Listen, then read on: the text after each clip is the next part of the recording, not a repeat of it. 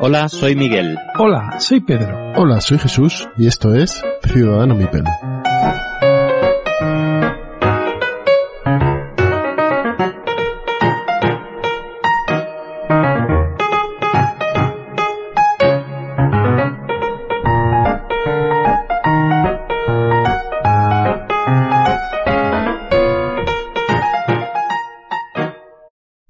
Hola a todos y bienvenidos a Ciudadano Mipel. Un episodio más. Eh, tengo a Pedro aquí, una noche de pijama, una noche de grabación. ¿Cómo estás, Pedro? Pues aquí estamos, eh, muy contento otra vez de estar aquí y sobre todo con los invitados que tenemos. Exacto, porque hoy no tenemos a Miguel, al cual le mandamos un abrazo enorme, pero nos hemos traído desde el otro lado de la disformidad a, a dos compañeros de la voz de Horus. Tenemos a Sandre. Buenas noches, Sandre, ¿cómo estás? ¿Qué tal? Buenas noches. Pues encantado de estar aquí. Me habíais dicho que era un podcast, así que vine en pijama. Y claro, resultaba que había que tener cámara, pero encantado en todo caso, ¿eh? con mi pijama. En pijama estamos todos, o sea, no te preocupes. y también tenemos a Logan. Buenas noches, Logan, ¿cómo estás? Buenas, pues muy bien. Aquí apasionado con la oportunidad de hablar de un tema que también me gusta mucho, aparte del 40.000. Estupendo. Bueno, para quien no conozca la voz de Horus, no sé qué está haciendo ahora mismo. Premio de podcast al mejor podcast de, ¿cómo es? Categoría ocio. Ocio, ¿no? En Evox. En Evox. Sí, sí, sí. Hace poquito además que os lo han dado, o sea que enhorabuena. Gracias. Eh, podcast de referencia dentro del mundo de Warhammer 40.000 en español, eh, a lo largo del mundo. Y bueno, eh, una delicia escuchar eh, cómo cuentan las reglas, cómo cuentan la ambientación, cómo cuentan el lore, cómo, cómo te presentan el universo de Warhammer 40.000, que, que así a priori pues no es muy atractivo, para ver qué viene de fuera. Sí, a, a veces puede, lo que puede pasar también mucho es que es demasiado, ¿no? Como para entrar. A veces mm, uno dice, uff, esto, esto huele a viejo un poquito, huele a, cosa de 40 años, y cuando algo tiene 30 o 40 años dices, "Uf, a lo mejor ya no es el momento de, de subirse a este tren, ¿no? Exacto. E intentamos que sea más fácil subirse a ese tren, bueno, porque luego cuando uno sube es un viaje espectacular. Todo muy gótico, todo muy siniestro, total, pero todo muy, muy, muy abigarrado hasta cierto punto.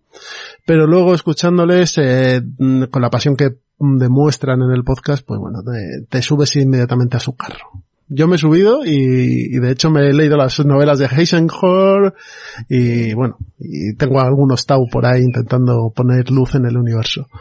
Ya estaba bien, ya estaba bien de estar solo, abandonado, rodeado de marines y de marines del caos todo el día, que por fin haya un compañero que entiende que, que el único futuro posible para la galaxia es abandonar la barbarie y unirnos todos en el bien supremo. Bueno, los Tau, de hecho, son tan llamativos y diferentes al estilo gótico, oscuro y todas estas cosas que han tenido, por ejemplo, videojuegos y eh, cuando se, se les ha tratado por separado a veces del resto de Warhammer 40.000, ¿no? Han dado como para hacer videojuegos solo de Tau, por ejemplo, Ujú. por lo distintos que son. Bueno, y tenemos a Logan y Sandra porque vamos a repasar juegos ambientados en juegos de mesa, eh, exclusivamente ambientados en el universo de Warhammer 40.000, que si os ponéis a buscar en la BGG vais a encontrar cientos y cientos y cientos de ellos que dices, ¿y estos de dónde han salido? Eh, es cierto que en el año 2016, y me, Pedro me corregirás tú, es cuando pierde Fantasy Flight Games la licencia que Sí. tenían compartida con Games Workshop. De hecho, cierran la licencia con el juego este, el Warhammer Quest de cartas, que es un juego ambientado en el viejo mundo, es decir, en la iteración anterior de Warhammer, Fanta- Warha- Warhammer Fantasy.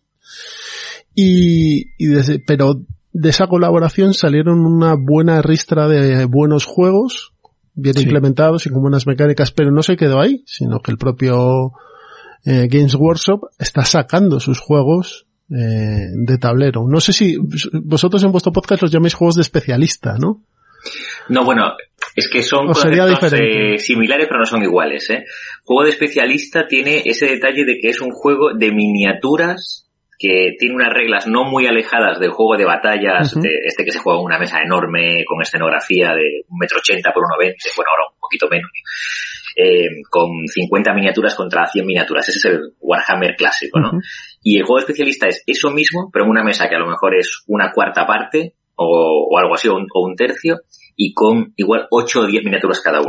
pero con reglas similares y con un librito con un montón de reglas y un montón de perfiles. Sin embargo, o sea, tiene la cantidad de miniaturas de un juego de mesa, pero no se juega sobre un tablero. Cuando el juego especialista no se juega sobre un tablero con casillas, por ejemplo. Y el juego de mesa es cuando sí tiene casillas.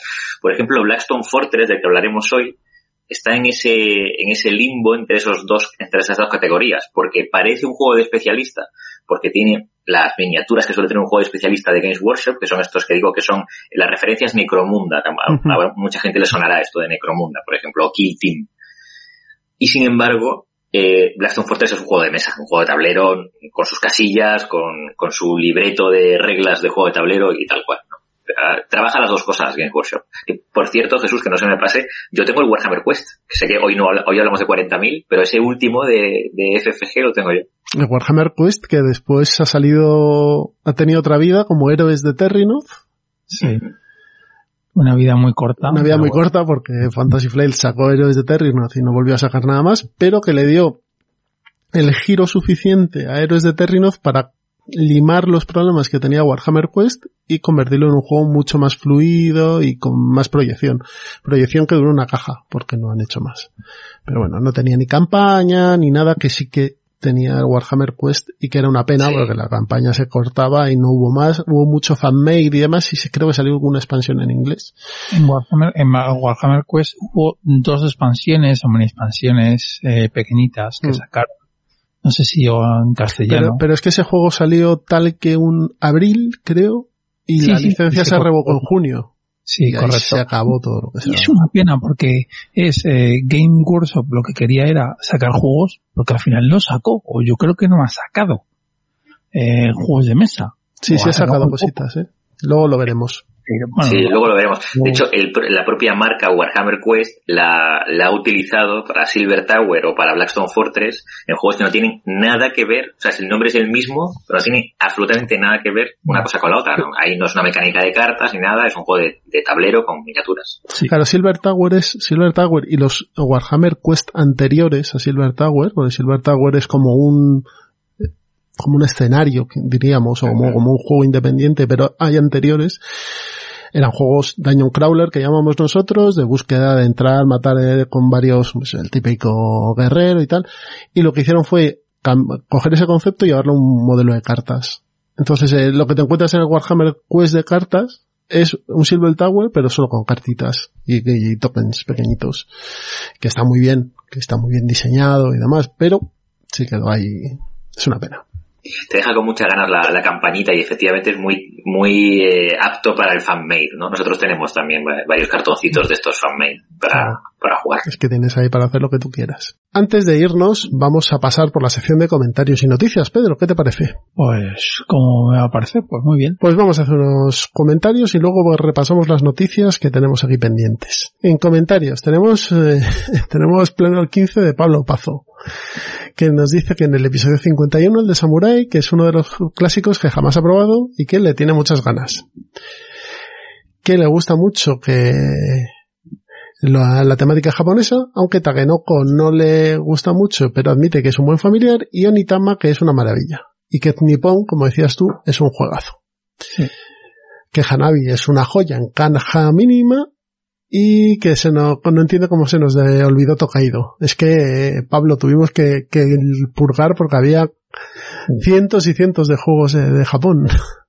Y de hecho, hablando de Onitama, juraría que ha salido una expansión o va a salir ahora una en breve. Lo que ha salido es la, la app gratuita hace unos días, eh, un día gratuita, y yo me la he cogido.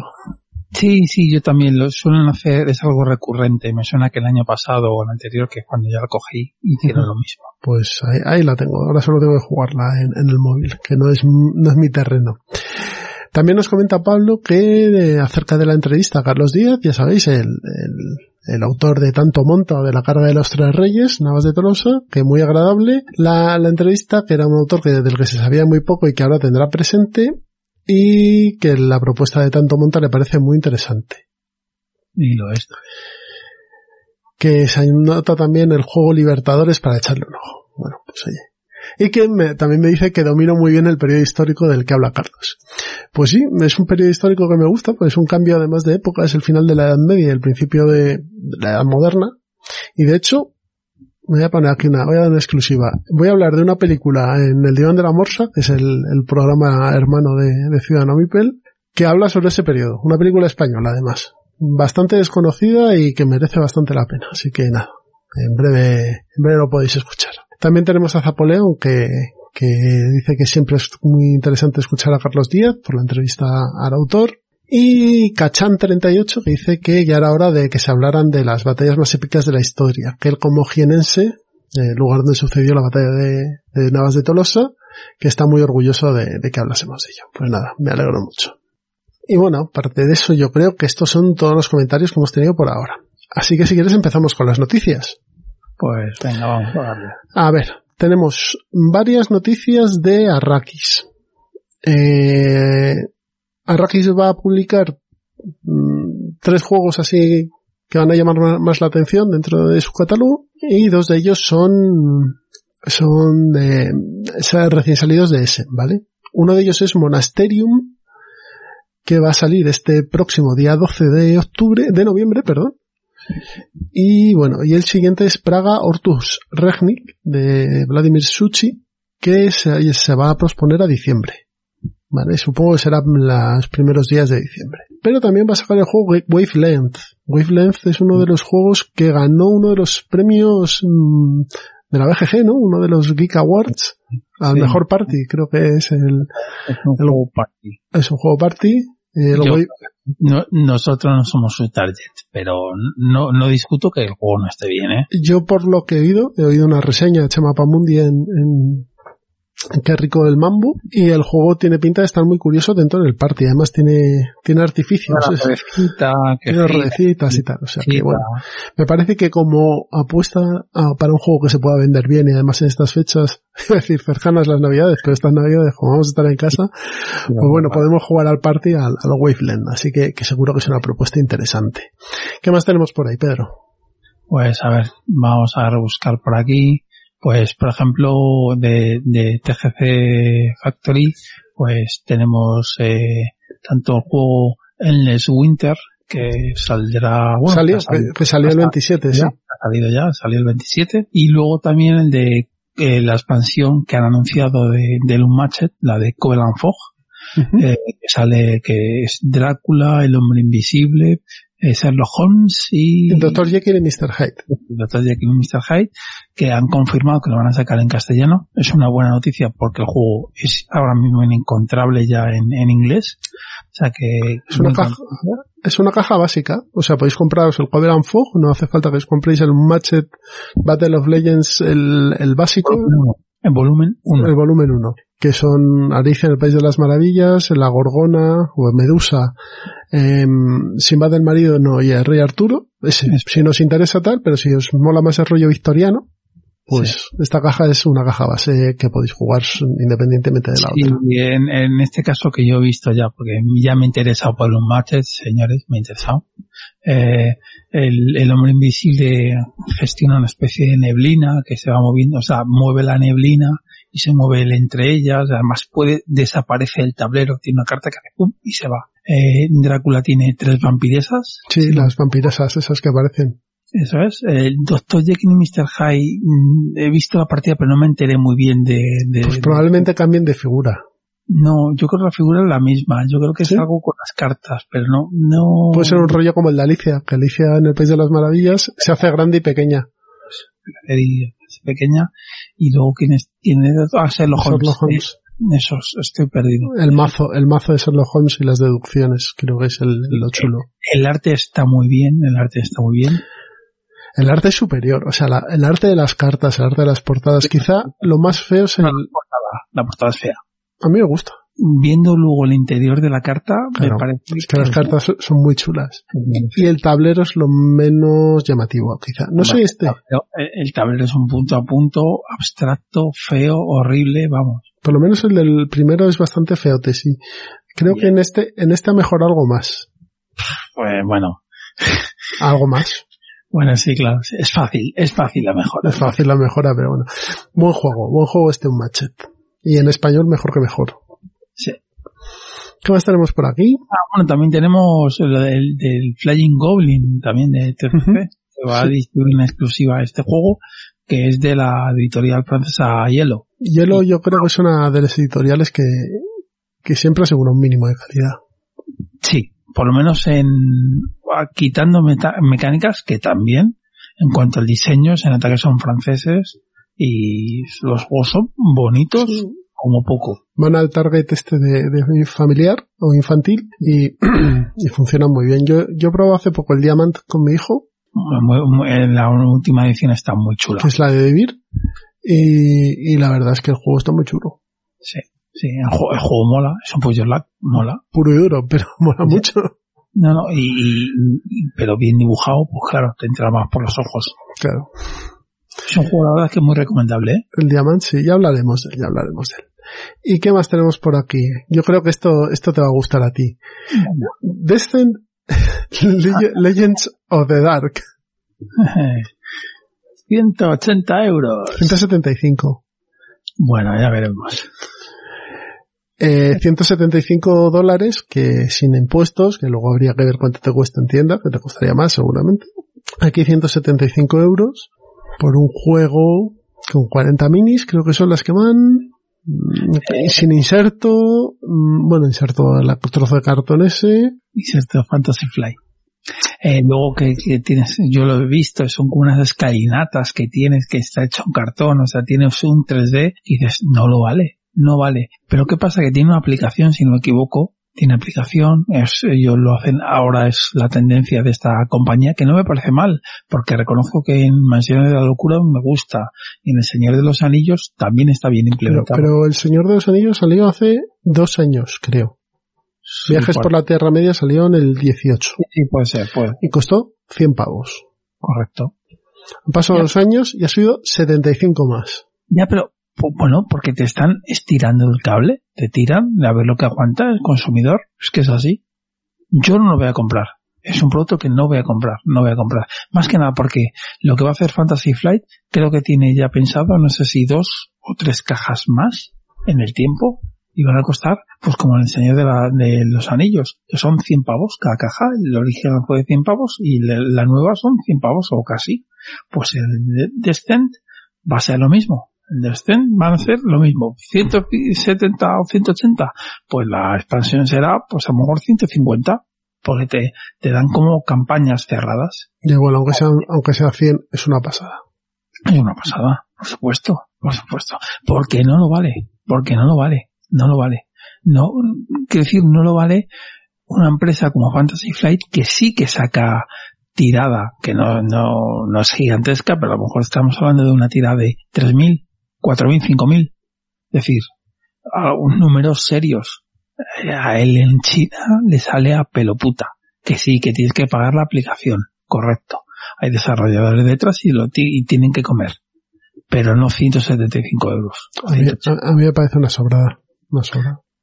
Pero es eso, pero, pero es, ellos dicen, tenemos mercado, quien sea el listo de la empresa habrá dicho, hay mercado, vamos a poner ese precio. No, Eso pasó con Mansiones de la Locura, acuérdate, 100 pavos. Sí, sí. Y se vendió, vamos, se vendió, vamos, la hostia. Pues ahora se, ven- se venderá también. No. Como la Play 5. No, sí, que el otro día leí un meme de la Play 5. Joder, pues estoy indignado porque tiene micropagos en las descargas y tiene una mierda de catálogo inicial, no sé qué. Dice, sí, sí, pero ¿te has- ¿cuántos te compra? Dice, todos. Pues esto es igual. Sí, pero me lo compro. Sí, sí, pero me lo compro. Protesto, protesto, pero me lo compro.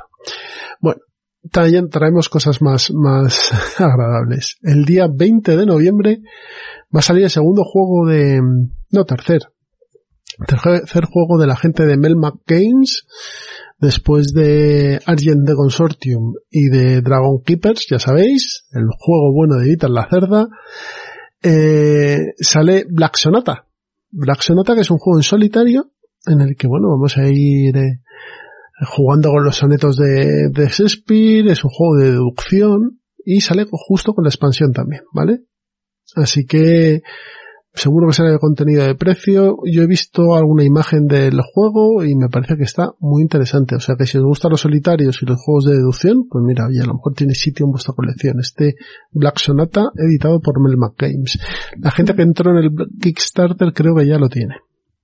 Sí, de hecho, si escucháis al Rincón Legacy, que seguro que sí, tiene algún episodio que hablan del juego y hablan y pues, por ejemplo, tengo yo una noticia un poco peor, que es eh, las expansiones de, del hosting Negotiator en castellano por parte de las Level, que es la Liga Parda, básicamente, que ha sacado una trasera que no se corresponde con el juego base que sacaron hace un par de años o un año y medio. El juego base tiene más años, ¿eh? tiene más tiempo, ¿eh? El juego base ya debe tener como tres o cuatro años, ¿eh? ¿Tantos? El Hostage Nuevosito. Ha tardado en sacar las expansiones. Bueno, sea como fuere, da igual, han sacado una, una trasera distinta y lo peor no es que se hayan equivocado, todos somos humanos y eso no pasa nada. Pero bueno, la respuesta de la editorial es ponle fundas opacas o te devuelvo el dinero, pues claro, pues se te queda el alma a los pies. Se te Sí. los pies. Un poco sí, un poco sí. O sea, dice, Podría ser peor, te podían mandar pegatinas para ponerlas detrás de la pues a lo mejor casi que lo preferiría, ¿eh? Ahí, pero, pero es que dices, joder, tío. Porque un jugón o alguien no quiere, no quiere el dinero.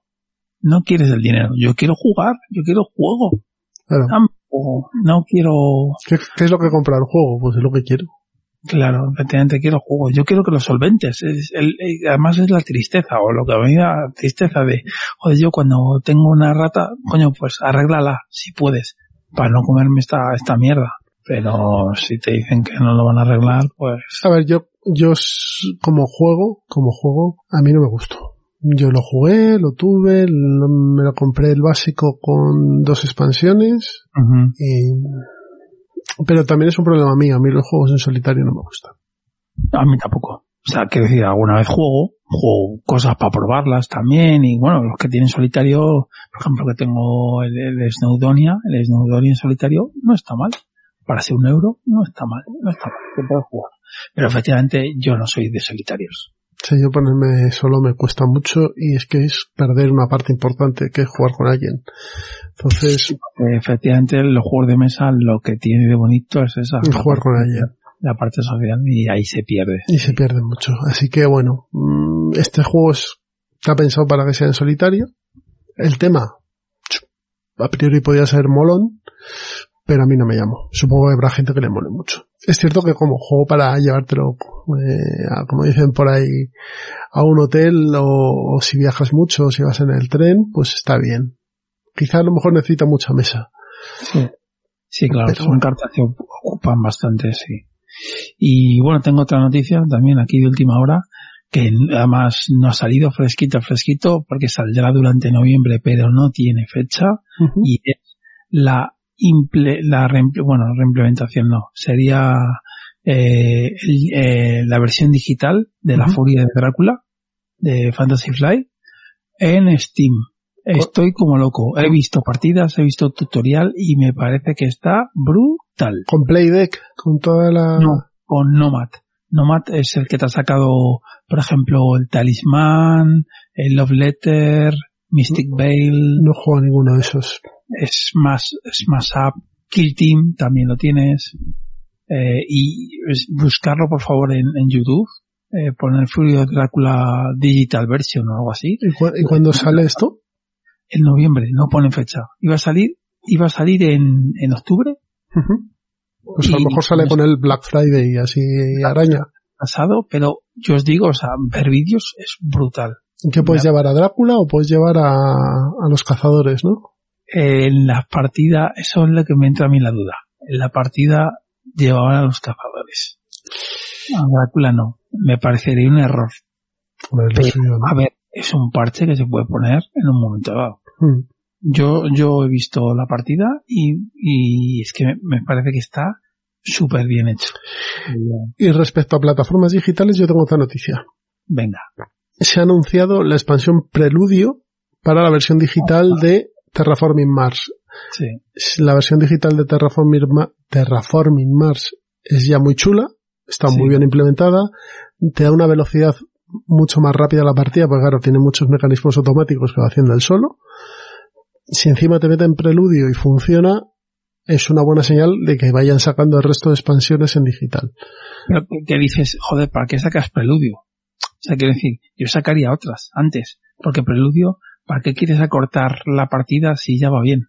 Ya, pero bueno, también, también te da un toque diferente, tienes más cosas al Ya, principio. Quiere decir que en Steam, A lo mejor es la más fácil de implementar, ¿eh? eso seguro. En Steam, en Steam va a cañón. O sea, A mí, a mí me encantará el Terraforming Mars en digital, me parece un- una pasada. es que está muy bien. O sea, hay juegos como el, este, el Root, eh, que hablamos mucho, el Ticket to Ride, el Smallworld. Están Yo- yo. Compré Ticket to Ride, todo el Ticket to Ride. Sí, sí, porque todo, claro, y es un bundle, un bundle Pide un bundle de estos que estaba, tirado. estaba el bundle, creo que era el 70%. Sí, sí, que sí, que sí, que, que por 10 o 12 pavos te compras todo. No sé si llevaba 10 pavos. A lo mejor eran 10 pavos. Y me compré todo y es una pasada el Ticket to Ride. No pasa nada. Sí, sí. Y jugando online con gente que es que son partidas de media hora como mucho, como mucho. Media hora, media hora. Casi. Es lo que nos queda en estos tiempos de pandemia. Sí, a ver, a mí, yo reconozco que no, no me gusta, me gusta y no me gusta. Son Ya. sentimientos encontrados. Porque sí, te quita un poco el mono, está muy bien implementado y no te importa, pero efectivamente coger la mini o coger la carta, pues para mí tiene otro valor. Pero bueno, en, en caso de, de que no puedas jugarlo o en caso de que, bueno, pues, pues No, no, te quede otra, Claro, en el caso de la Furia de Drácula, que la Furia de Drácula es un juego que es para cafeteros. O sea, yo recomiendo probarlo antes de comprarlo, ¿vale? Eh, me parece, saldrá a buen precio, estoy seguro. Hombre, si saca un bundle que sale a 10 euros, pues, pues son 10, pues lo puedes comprar. Luego a lo mejor no juegas, pero bueno. Claro, yo, yo es un juego que sí que recomiendo comprarlo en digital. Vas a tener la misma experiencia, porque me he tragado la partida entera, vas a tener la misma experiencia, eh, y vas a ver si es un juego para ti o no es un juego para ti. Porque sí es cierto que es un juego viejo, que se le ve un poco a las costuras, un poquito, pero a mí me encanta, ¿eh? es un juego que me encanta. Pero es cierto que es para jugar a tres. Para jugar a tres. Y sí, porque eh, dos, dos humanos llevando dos cada uno. Incluso te diría a dos. Por eso que te digo dos, mejor. No, no es tan difícil llevar a los cuatro. No, pero bueno. Oye, yo lo juego a 5 y la partida me gustó. Sí, Se hizo muy larga, eso sí. Claro, eh, para empezar es una partida de, si sabes jugar más o menos, unas dos horas y media por ahí. Eh, si son a cinco tíos, el problema de los cinco tíos es, vete tú a, yo sé, me lo invento, Inglaterra, te vas a la isla con lo que te cuesta llegar, que no esté, eh, que no esté Drácula, y que Drácula esté en la otra punta, dice, guau, cuando llegas ya, ya se has merendado a Mina y a todos. Entonces, claro.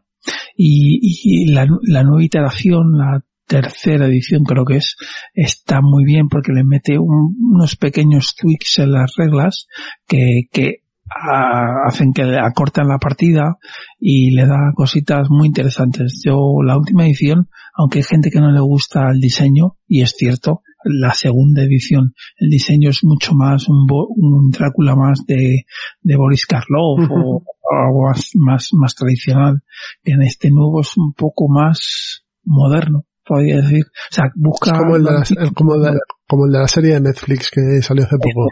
Como el de la serie de Netflix, efectivamente, eh, ahí lo has dado. Que dices, sí, es antiguo, pero no es antiguo.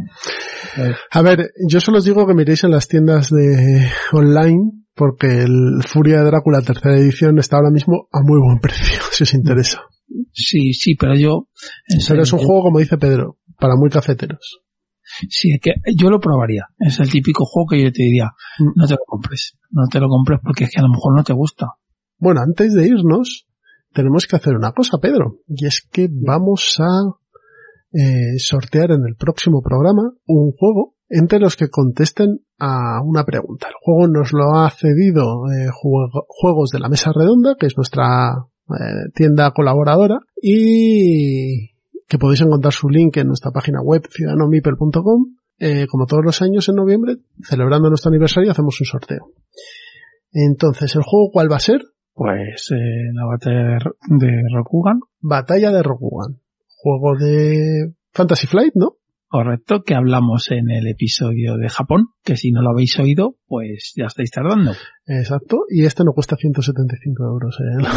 Y, es, y os aseguro que es un buen juego, sin miniaturas, pero es un buen juego. Os va a gustar. La caja pesa, ¿eh? Ya te lo puedo decir yo que la caja pesa. Es un juego, es un juego. Además de caja pequeña, así que os entra bien en la estantería. Bien, ya sabéis lo que tenéis que hacer para participar en el concurso este de, del año, del cumpleaños. Tenéis que mandarnos un correo a ciudadano.mipel.gmail.com contestando a la siguiente pregunta. La pregunta es, en el episodio 44, vamos a hacerlo como en el tiempo solo.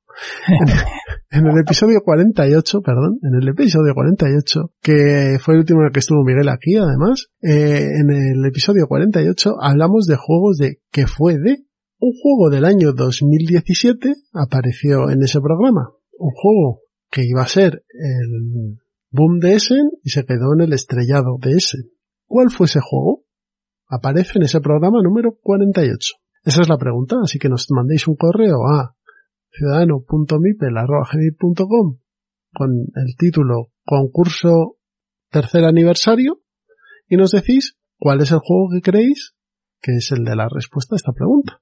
Entre los que hayan acertado sortearemos el batalla de Rokugan y se lo mandaremos por correo. Está en español, así que no tenéis problema de idiomas ni nada por el estilo. Espero que participéis muchos y suerte. Bueno, y si participan poco, pues mejor para ellos. Porque Mejor tienen para ellos. Eso es. Así que nada, ya sabéis lo que tenéis que hacer. Contestar a la pregunta.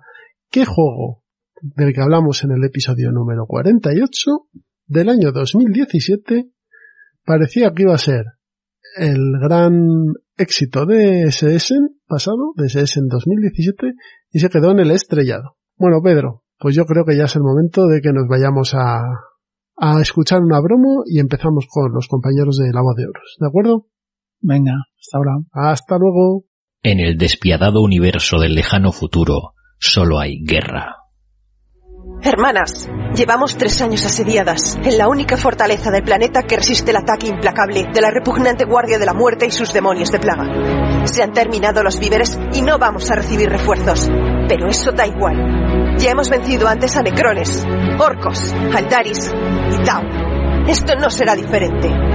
Preparad el Volter y el lanzallamas. Hoy volveremos a luchar contra esos sucios herejes en nombre del emperador. Debemos avanzar de forma implacable a través de las trincheras imperiales usando todo nuestro arsenal de armas de plaga. Los demonios caerán sobre esas sucias sororitas para cubrir nuestra ofensiva. ¡Por Mortarion! Warhammer 40.000 es un futuro siniestro donde solo hay guerra. Si quieres descubrir el mejor juego de batallas de miniaturas, escucha La Voz de Horus en lavozdehorus.com o en iVoox. Cuidado, nuestra pasión es contagiosa. Ya estamos en los entremeses y vamos al juego del año 2015, eh, editado por Fantasy Flight Games, con un 8 de nota en la Board Game Geek y de los editores, o mejor dicho, de los diseñadores Samuel Bailey, James Kniffen y sobre todo el señor Cory Konietzka. Artistas, pues los de la casa que hicieron las cientos de ilustraciones para todos los productos de Warhammer 40.000 que usaban en, en, en Fantasy Flight Games. Este juego es Forbidden Stars, como os hemos dicho, y me comentaba Logan que había jugado a su iteración anterior, porque este juego es una reimplementación, es una reimplementación del juego StarCraft, ¿no? Sí, a mí yo lo- lo- solo lo he jugado, digamos que no he podido hacer una partida completa, ha sido un, así un pase por encima, un tutorial a lo mejor, y enseguida vi las mecánicas. De hecho, los, los has nombrado, creo que hay un, el, el diseñador eh, eh, principal es el mismo que el del StarCraft, ¿no? Es, eh. Exactamente. Y, y bueno, a mí me, me llamó, me gusta mucho la mecánica de, del StarCraft. Eh, y no he conseguido jugar más que una vez con la expansión, que también le daba mucha vidilla porque cambiaba las facciones y bueno. Y con seis jugadores el StarCraft me parece un juego muy divertido, muy complicado. Eh, la pega que tenía de StarCraft quizás es que requería que todos los jugadores fueran muy buenos. Porque si había mucha, en cuanto hubiera un poco de diferencia de nivel entre los jugadores, eh, pues eso, cuando, cuando pierdes enseguida o ganas enseguida, en mi opinión, claro, se pierde un poco la gracia de, de un juego de mesa. ¿Qué nos, en- qué nos encontramos en este Forbidden Stars? nos encontramos un juego de cuatro facciones, de cuatro personas, grupos, mejor dicho, que no son personajes, son grupos, eh, que se da, te, te das cuenta que a lo mejor faltaba una expansión, o había planeado una expansión, porque son solo cuatro facciones Está de Warhammer 40.000, una son los marines, y vosotros seguro que me podéis decir qué marines pueden ser. Si hablamos de marines espaciales, ¿qué marines salen en? Ultramarines, Exacto. siempre ultramarines, los fanboys que se dice, ¿no? Lo que, lo que, a ver, lo que todo el mundo que asocia eh, a marines espaciales una imagen tiene ese marine azul, ¿verdad? Con, con ese símbolo y, bueno, los, los ultramarines Pues son los más famosos. ultra- y además ahora incluso la gente que también siga cómics, acaba de salir un cómic Marvel de Marneus Calgar, el señor de capítulo de los ultramarines, claro. Pues tenemos a los ultramarines por el lado del Imperio de la Humanidad, tenemos a los devoradores de mundos eh, como parte del caos, que bueno, estos chicos nunca les dan protagonismo, pues les han puesto aquí. Sí, una lección curiosa, porque de hecho, desde el punto de vista de trasfondo, con, con perdón iremos comentando, yo creo que Logan y yo de vez en cuando cosas Sí, que tienen que ver con más Warhammer 40.000 que los propios juegos, pero bueno, así los aficionados a Warhammer que escuchen esto, pues también tienen su, tienen esta visión, y los que no, pues también saben que estos juegos tienen una relación con mil cosas más, ¿no? Y Devoradores de Mundos es una legión que ni siquiera es legión realmente, ¿no? En la época en que se juega Forbidden Stars, con los ultramarines y con orcos y... ¿Cuál es la cuarta facción? Unos Eldar, los, sí, lo- los devoradores de mundo realmente eh, son una fracción, una legión fragmentada en bandas de guerra sin ningún tipo de liderazgo ni, ni, a- ni actuación coordinada. Son más que mercenarios de otros. Entonces no, no tiene mucho sentido, pero lo que sí es verdad es que representa a Korn, el dios más famoso de los dioses del caos, el dios de, de- de la sangre, de la batalla. Eh, y bueno, puede ser una buena introducción a pesar de que no tenga mucho sentido eh, que, que sea esa, esa legión. ¿no? No es quizá la más carismática, pero bueno. Y como iremos viendo, Sandra, en el desarrollo del juego, matarte, matarte mucho no te matas. Te matas un poquito, pero las peleas no es lo principal, quizá, ¿eh? Bueno, es que ahora contarás tú, pero claro, esto no es un juego de... eh, Warhammer 40.000 es famoso porque, eh, aunque es ciencia ficción, realmente parece un campo de batalla de, de una cruzada, ¿no? O sea, que de, de una cruzada, digo, de la Edad Media. Lo que hay son espadas, hachas, sangre, tripas y, y campos de batalla. Y esto no es un juego que recrea un campo de batalla mm, terrestre, ni, No. ni mucho menos. Y bueno, los otros son el mundo, el astro, mundo nave, ¿no? Mundo astronave. Mundo ¿no? astronave. El mundo astronave y Yanden, que no sé si lo conocéis. Sí, sí. Los mundos astronaves, porque los Aeldar y los Eldar, eh, que son los elfos del espacio, lo que hacen es que eh, no tienen ya mundos donde vivir, sino que viven en, en gigantescas naves que son sus, sus planetas, como quien dice. O sea, viven en naves que eh, van migrando de un lado para otro porque, bueno, tuvieron un desastre y, y se quedaron sin su imperio galáctico y ahora pues son un poco nómadas. Son nómadas. Y los otros son el clan orco Evil Sanz. Los, sí, el sol oscuro. El sol Los sol oscuro, que bueno, son orcos. Sol malvado. Sol malvado. Sí, Sol Malvado, pero son- perdón, perdón, Sol Malvado. Eh, es que también está, eh, claro, está, están los dos, Lu- Luna Malvada, Sol Malvado. Y, y como orcos que son, estos realmente no se diferencian mucho de los devoradores de mundos. O sea que aquí en este caso el caos y los orcos han venido a una cosa que es matar y destruir. Bien, pues no, no vienen a matar y a destruir. Porque eso es No, lo que, no eso es lo que tendrían que ser. Claro. ¿En qué consiste el juego? El juego consiste en conseguir dos objetivos que tienes a, a lo largo del, tablero. Dependiendo del número de jugadores, de 2 a 4 vas a tener un tablero modular que se va a ir expandiendo o encogiendo si solo es a dos jugadores. Y vas a tener varios mundos en los que vas a empezar y otros en los que van a estar distribuidos tus objetivos. Son losetas, en, en la loseta está mm, dividida en cuatro, o sea, son cuadrículas, en las cuales tres generalmente son planetas y hay una cuarta que es el espacio. Depende de la loseta, pero vamos. Ujú. Y, y tienes, como bien dice Jesús, en el setup, eh, dependiendo del número de jugadores, se van a poner un número de, de losetas de manera ortogonal. Parecido al StarCraft, que es su padre, eh, el cual, eh, para que todo el mundo más o menos esté cerca. Exacto. Pues, pues, ahí. Eh, si queréis os pongo una foto y lo veis. Eh, son cuadrículas, como dice Pedro, cua- cuadrados grandes de cartón divididos en tres o, tres o cuatro tres o cuatro mini sectores, ¿no? Dentro del planeta. Esos sectores van a pertenecer a algún planeta, va a pertenecer a una de las facciones de inicio y va a haber objetivos. Objetivos que si tú, como por ejemplo Ultramarín, empiezas en un planeta y en el planeta del lado tienes un objetivo del caos, a ti te va a dar un poco igual porque no vas a poder tocarlo. Pero el jugador, dime. Hay aquí un pequeño pero, y es que los objetivos los ponen los jugadores. Ah, es que yo en las partidas que he jugado, he jugado las partidas de inicio estas siempre y te lo te dicen, ponlo aquí, ponlo aquí. Te dan a ti dos tokens de objetivo y tú lo colocas. Y ahí es donde está ahí la gracia. O parte de la gracia.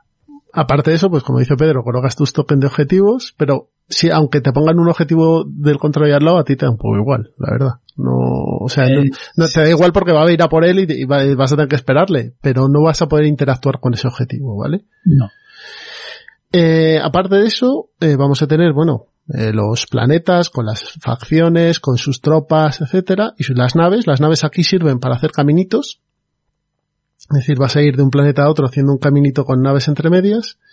Y hay una cosa muy buena que se llaman, y que está muy bien tematizada, que son las tormentas de disformidad. Eso, eso. Las tormentas de disformidad son unas líneas de cartoncito que van girando por los ejes de, de los, de los tableros dependiendo al final del turno y demás, y lo que hacen es bloquear el paso. No vas a poder pasar al otro lado de una tormenta de disformidad. Con lo cual, a lo mejor tú tienes ya tu caminito hecho para llegar a tu objetivo y de repente te plantan una, una tormenta de disformidad porque te la plantan los propios jugadores. Los propios jugadores al final del turno lo mueven. Dime, Sandre que es, una mecánica, Jesús, que les valdría para hacer una eh, expansión perfecta para la actualidad del trasfondo de Warhammer 40.000, que es un mundillo que se desarrolla mucho con novelas y con el juego, etcétera, etcétera, y en la actualidad, con respecto a cuando sacaron Forbidden Stars, la galaxia está partida en dos por una gigantesca tormenta de disformidad. O sea que ya tiene la mecánica hecha para partir las dos y efectivamente está dividida el, imperio oscuro y el imperio de Terra, ¿no? Y el imperio Sanctus. Pues eso sería poner, comunicarse. Poner una barrera enorme entre dos tableros y que no se pueda mover durante toda la partida. Hombre, tendrán que depurar un poco más la expansión porque realmente sí que hay pequeños pasos que son muy complicados de utilizar, ¿no? Pero vamos, que ya, ya está, bueno, está hecho eso y, representa bien lo que pasa en Warhammer 40.000 con las tormentas de deformidad. Zonas por donde no se puede viajar al final. No se puede, no se puede y además es un fastidio, ¿eh? Porque te pueden y no queremos entrar en detalle porque esto es un podcast y no podemos contar en detalle las mecánicas del juego, pero sí vamos a hablar de la mecánica principal que tiene, que es la selección de acciones. La selección de órdenes, mejor dicho. Eso, eso, eso. Explícalo tú, Pedro, anda. No, pues las órdenes básicamente eh, tienes eh, un cuatro, son cuatro, ¿verdad? Cuatro los setas circulares. Hexagonales en este caso bueno, hexagonales en StarCraft eran circulares. Bueno, el caso es que puedes básicamente desarrollarte, mover, eh, comprar cartas y no me acuerdo cuál es la otra. Y lo que haces es, y es la gracia que tienes, tú eliges eh, un planeta y en el medio pones una de tus órdenes y todo, y cada uno va poniendo una de sus órdenes, pero la gracia es que se van apilando unas encima de la otra, de tal manera que si yo pongo una orden encima de la tuya, hasta que yo no ejecute la mía, la tuya no se va a ejecutar. Entonces te puede cerrar y, y, y él y el otro jugador es el que te va a abrir a ti a hacer tu orden, una orden que a lo mejor ya está a, contrapié y ya no, ya no, ya no es tan efectiva en el momento en que la vas a ejecutar. La verdad es que es una idea muy, muy, muy buena y copiada directamente del StarCraft. Claro. Las órdenes son dominar, que es extraer recursos de los planetas que tienes sometidos. Eh, la opción de estrategia, que es lo que ha dicho Pedro, de comprar cartas eh, despliegue, es decir, construir eh, tropas o construir, eh, en este caso puedes construir ciudades, bastiones o fábricas también. Y moverte. Moverte y en cuanto te mueves, que es cuando entras en combate. Es decir, si llega un momento en el que tú mueves tu navecita y mueves a tus tropas y entras en un planeta en el que hay gente, eh, te pegas directamente con ellos. Pero si mueves y no hay, no mueves tropas, puedes bombardear el planeta, que también causa también causa daños a, las tropas. Puedes hacer bombardeos orbitales. Y esa es la mecánica para mí del juego que es la más aburrida. La más aburrida en el sentido de que si juegan cuatro personas, cuando se pegan dos, los otros están, pueden estar mirando el móvil o lo que sea, porque no, no te atrapa. Y además aquí, pegarte es un minijuego. Pegarte es un minijuego y luego también encima es tres rondas. Hay tres rondas de combate y ya no hay más. Que puede que no muera nadie. Sí. Es un poco ra- es un poco anticlimático. Sí, el, el minijuego es un poco anticlimático. Tú juegas cartas, tiras dados, tiras dados, juegas cartas, juegas cartas, tiras dados, y si no muere nadie, tira la moral y ganan los marines. Y ya está. Logan. Sí, es, es un, eh, es un tema que yo creo que va sobre todo el tema de que el combate acabe siendo nada, acabe no teniendo efectos en, en la conquista del planeta o en la, en la conquista del objetivo, eh, viene dado por esta mecánica que se ve en muchos juegos de asignación de daño. Tú vas asignando pupas eh, a, a miniaturas y hay algunas que tienen suficientes pupas para que si no te salen bien las cartas ni a ti ni a tu rival, pues no llegáis a completar el daño de una, de una de esas eh, miniaturas del tablero y si no recuerdo mal, eh, el daño, no sé si se guarda, creo que el que, si no matas a la mini, pues no, No, la has matado. no, al acabar la batalla se repara, digamos. Tú en los dados tienes caras de Volter, que son caras de ataque, y caras de escudo, que son caras de defensa. Entonces, si equivalen tus caras de defensa con sus caras de Volter, pues te hace cero daños, o uno de daño. Entonces, No, pero, pero si, si no te llega a matar, que generalmente son tres de vida, lo normal, en las sí, miniaturas, dos, tres. el- el- la mini se queda tumbada. Que no me Sí. acuerdo ahora cómo se llama, esto exactamente en el reglamento, y lo que tienes que hacer es levantarla, que te permiten hacer las cartas, o bien al final del, combate se levanta y ya está. O sea, es, tienes tumbado y luego ya una vez tumbado te rematan. O bueno, si tienes una tirada muy buena que te, te echan fuera, pero es raro, porque de hecho también estás limitado en número de dados, el máximo son 8, que tampoco es una aberración. No, parece mucho, pero no es tanto. Pero O sea, no los tiras, ¿eh? Los ocho es Que complicado son, son éxitos contra, claro, son éxitos contra, bueno, éxit- éxitos contra éxitos del otro, con lo cual, claro, al final sí, ocho pueden ser O pocos. sea, tú tiras dados y encima juegas una carta. Y esa carta, aparte del efecto que tenga, que puede ser te quito dos dados, tienes a su vez unos, así- unos símbolos de dado. Con lo cual suma los dados que hayas tirado tú. Entonces puede ser un megacombo súper loco. Es cierto que el, Las cartas es, eh, perdona Jesús, las No. cartas es donde entra en juego un poco la personalización de cada facción, Claro. ¿no? Porque si no, realmente todo lo demás... Todo lo demás el- sería la- plano. La, miniatura, el muñequito es distinto, pero realmente las reglas son las mismas. Sí, a de ver, todos. entran varias cosas. Una Bueno. es ta- el tarjetón de, de facción tiene una habilidad especial por cada facción. Cuando haces una orden, dependiendo de la facción, hace unas cosas u otras, ¿vale? Por ejemplo, eh, no sé si me acuerdo si el caos cuando despliega puede desplegar un, secta- un sectario más, por ejemplo. Porque esas son así. Y luego tienen variaciones, pequeñas variaciones en las unidades. Por ejemplo, los marines del caos tienen más fuerza, pero tienen menos resistencia. Los marines normales son más equilibrados. Los, um, el explorador, por ejemplo, que no tiene moral, me parece Exacto. que era, o algo así. eh, algo así. Los gargantes estos enormes de los orcos, los, las latas esas donde van, pues esos tenían menos fuerza que eh, a lo mejor el caminante elfo o, el, o Eldar, mejor O dicho. que, el- que el, que el titán o... Exacto. Pero son muy pequeñas, ¿eh? o sea, son variaciones muy pequeñas. Pero las cartas es donde ahí es donde está el cromo de, de verdad de- del juego, porque cada uno tiene un mazo de, de combate básico y luego avanzado. Y ese mazo de combate avanzado pues, lo que hace es, es no añadir, sino reemplazar. Tú tienes 10 cartas de combate. eh, Divididas en dos eh, pares, con lo cual son 5 pares de cartas de combate. Esos 5 pares, si tú juegas una acción de mejorar ese mazo, en una de las acciones que, que vas escogiendo, vas a quitar un par y vas a meter un par nuevo, ¿vale? Tú barajas eso y sacas, entonces tienes más posibilidades de que te salgan cartas potenciadas. Las cartas de, de los marines, pues muy relacionadas con todo el rollo del Imperio de la Humanidad, lealtad heroica, eh, inspiración divina, mm, por el emperador, todas estas. Los del caos, pues esto, rituales de Corne, eh, la lujuria de Slanes, todo eso lo van metiendo, ¿no? Y son, y son habilidades que van cogiendo a la hora de combatir. Los elfos tienen las suyas, porque se aparecen desde la telaraña, que, que tienen unidades invisibles y estas historias, y los orcos, pues en su línea de hooligans, haciendo haciendo el animal. Pero, pero sí que vas cambiando. Aparte de eso tienes unas cartas también que son cartas de táctica. Estas cartas de táctica lo que hacen es potenciar las, eh, decisiones estratégicas que tomas. Estas fichas que comentaba Pedro, puedes decir, en vez de, cuando haga la de desplegar, como tengo la carta de mejora de esta acción, no voy a desplegar uno, voy a desplegar cuatro, por ejemplo.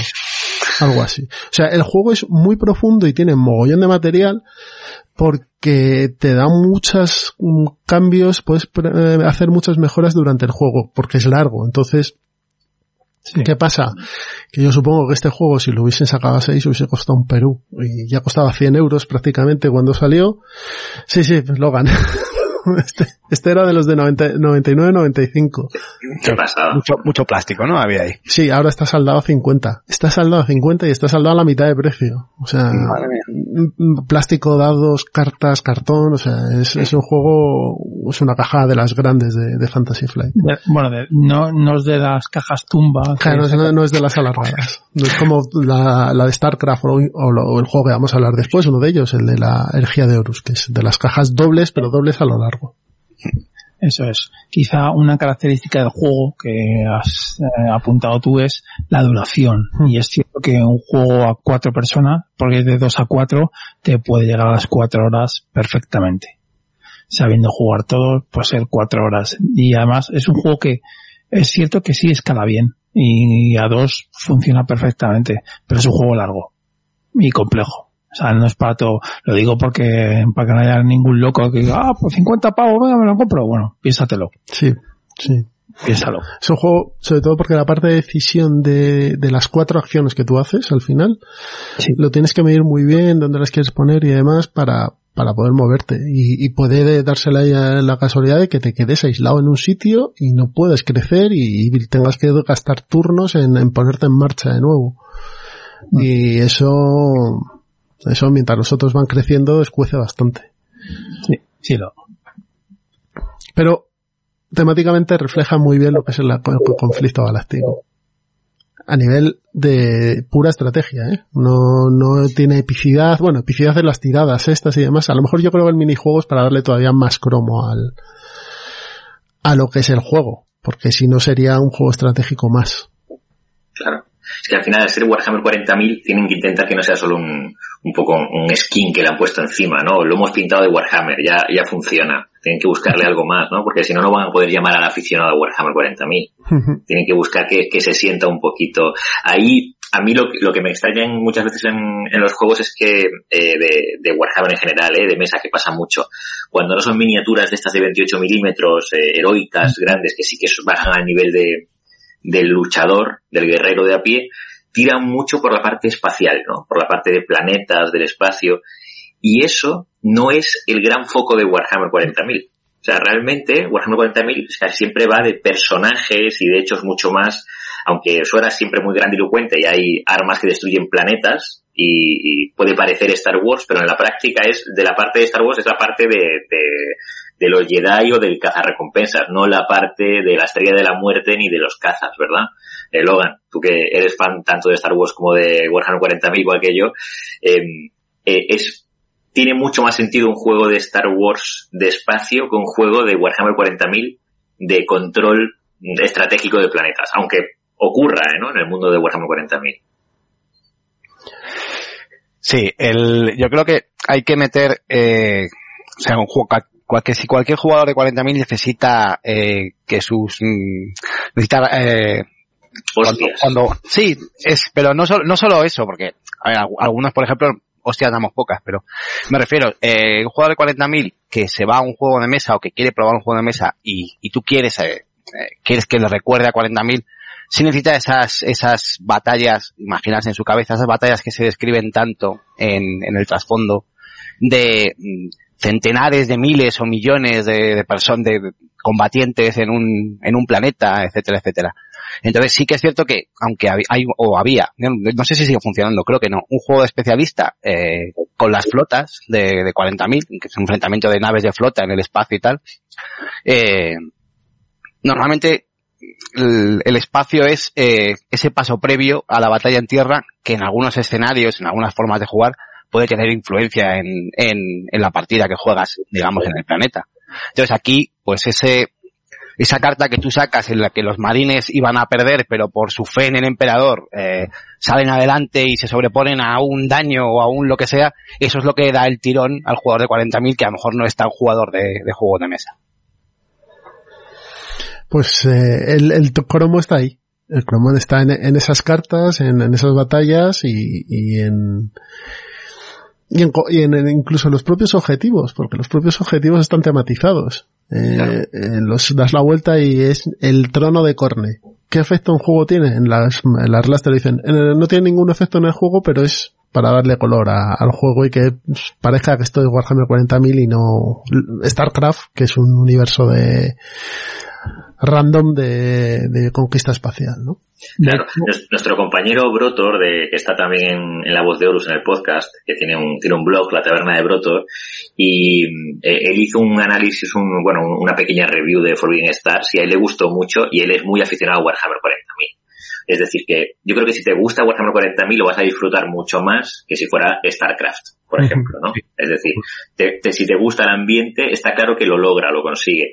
Lo que sí ocurre es, a mí lo, lo que me llama la atención es que eh, haya juegos como este que quieren utilizar la licencia de Warhammer 40.000 en juegos de dominio de terreno espacial, en vez de en juegos de partirse la cara en batallas. Claro, lo que pasa es que es, es cierto, que igual que le pasa a Warhammer 40.000, que las batallas casi siempre deben ser a dos. Y los juegos de mesa, pues hombre, comercialmente es mucho mejor que sean a cuatro, claro. a cinco, ¿no? A seis, claro.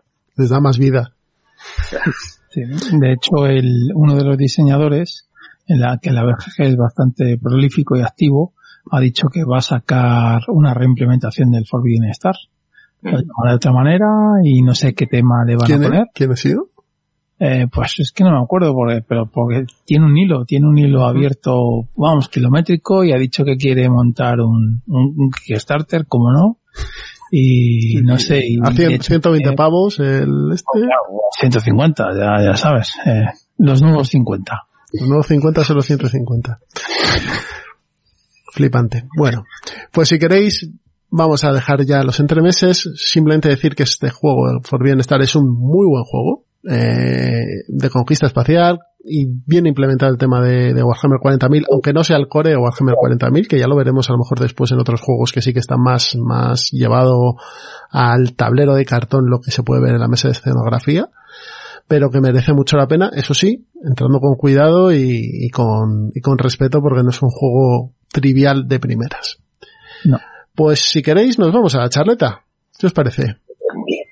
Pues vamos para allá. Hasta ahora.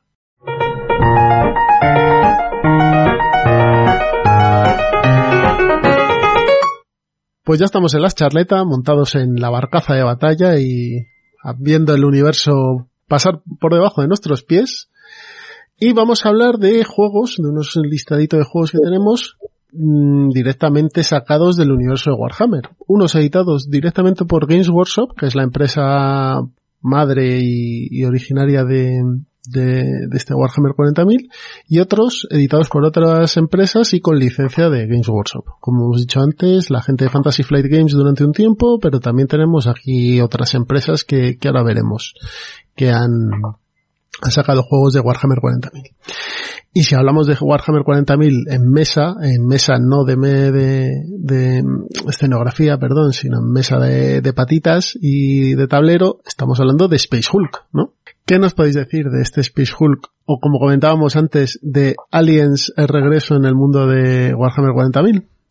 Bueno, yo lo, primero, eh, como viejuno, quiero decir que eh, este, es, este es el primero, creo que el primer juego de...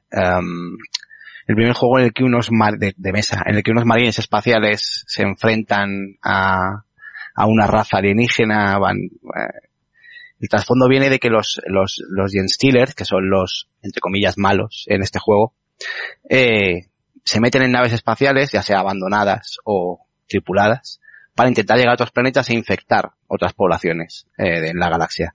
Entonces cada vez que aparece un pecio espacial de estos, por ejemplo, que podría estar lleno de Gen Stealers, infectado y tal, pues allá van los marines espaciales a, a evitar que llegue a ningún sitio. ¿no? Ese es como el trasfondo. Es un juego, eh, pues eso, bueno, copiado de Alien en el sentido de pasillos estrechos, marines espaciales, ¿eh? eh, eh, xenomorfos alienígenas que van a por ellos y demás.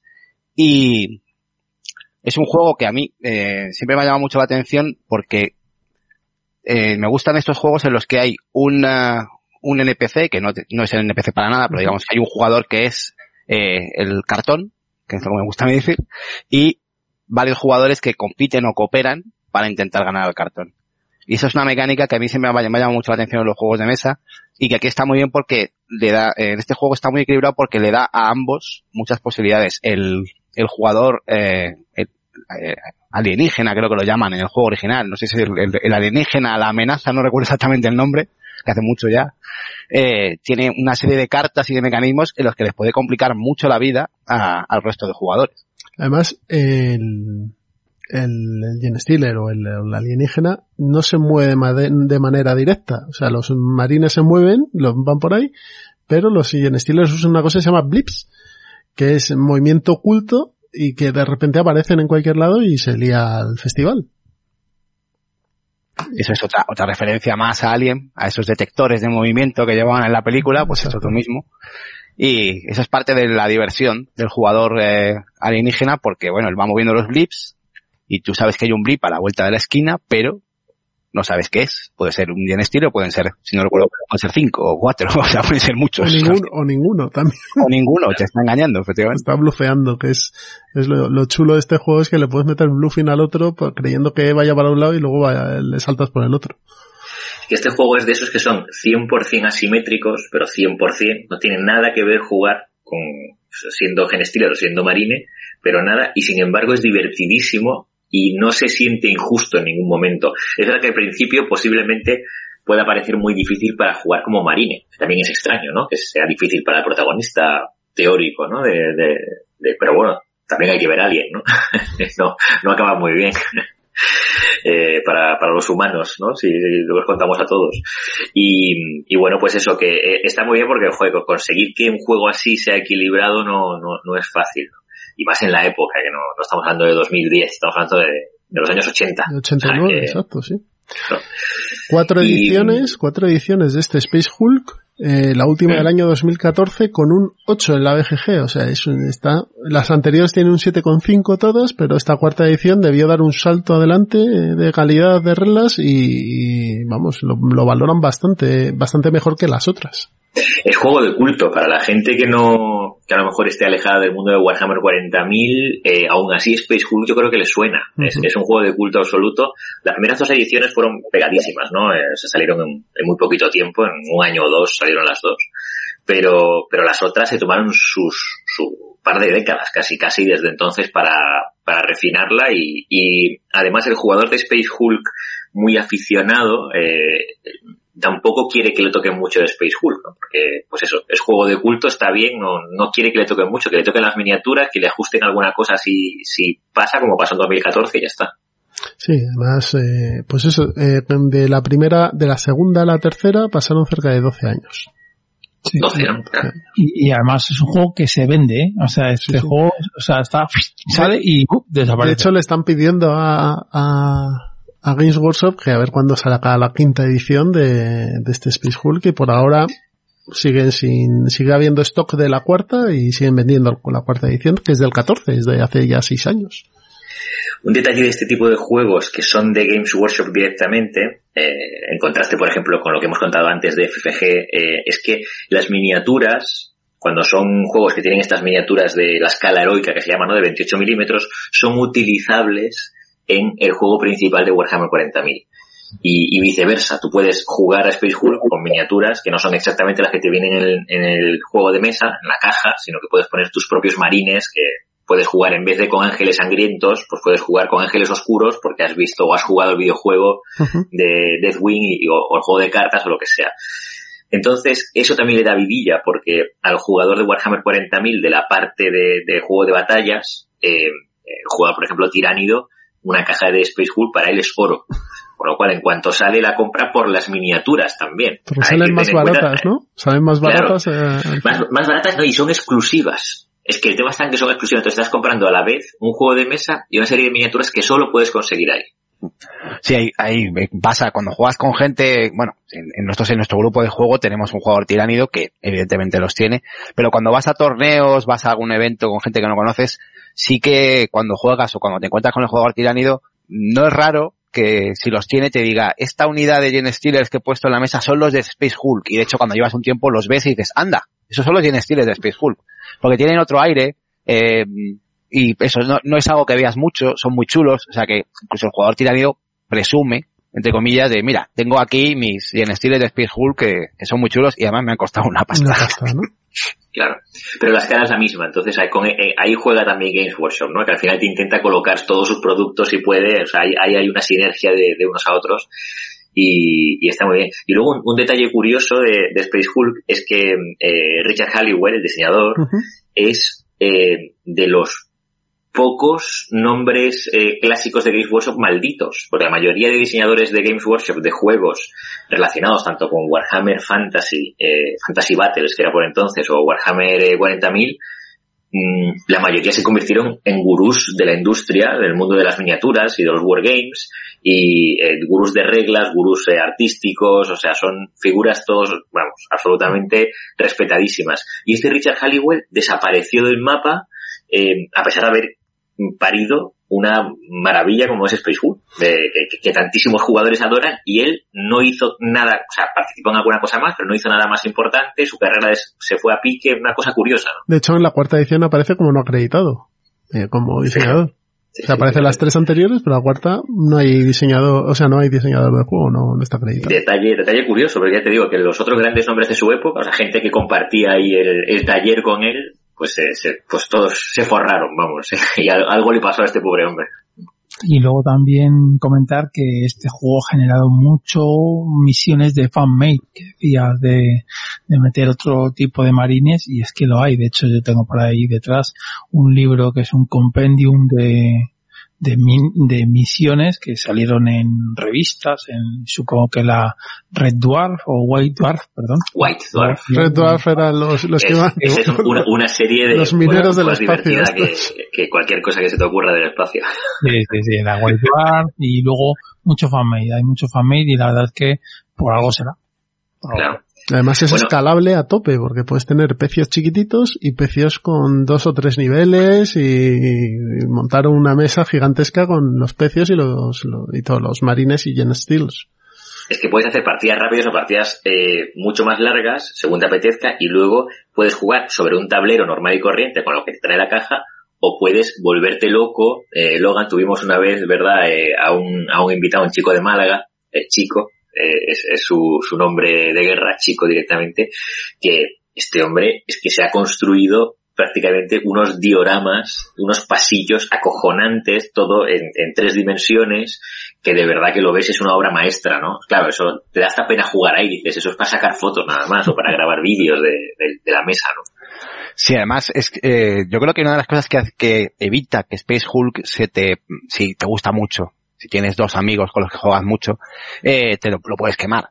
Porque al final eh, las mecánicas son limitadas. No, yo no recuerdo el número, pero no era un número muy grande. El, alienígena, por ejemplo, tiene como 25 cartas. Entonces al final la sorpresa desaparece un poquito.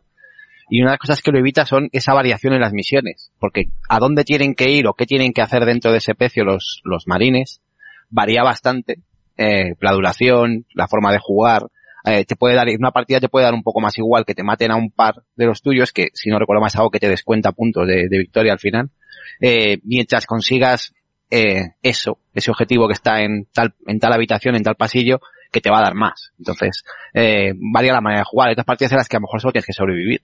O sea, cuanto menos marines pierdas y más tienes tiros mates, mejor. Y tienes que calcular ese momento en el que te vas del pecio ya he, mira, he matado todos estos, solo he perdido uno, creo que ya voy, ya salgo ganando de puntos, me voy del precio antes de que, de perder otro más y esa variedad es la que hace que un juego que podría parecer después de ocho partidas, cinco partidas, muy repetitivo, tenga, tenga más variedad, añadiéndole encima lo que, lo que comentaba Pedro, que, que tienes encima contenido fan-made, con lo cual la variación es mucho mayor, claro.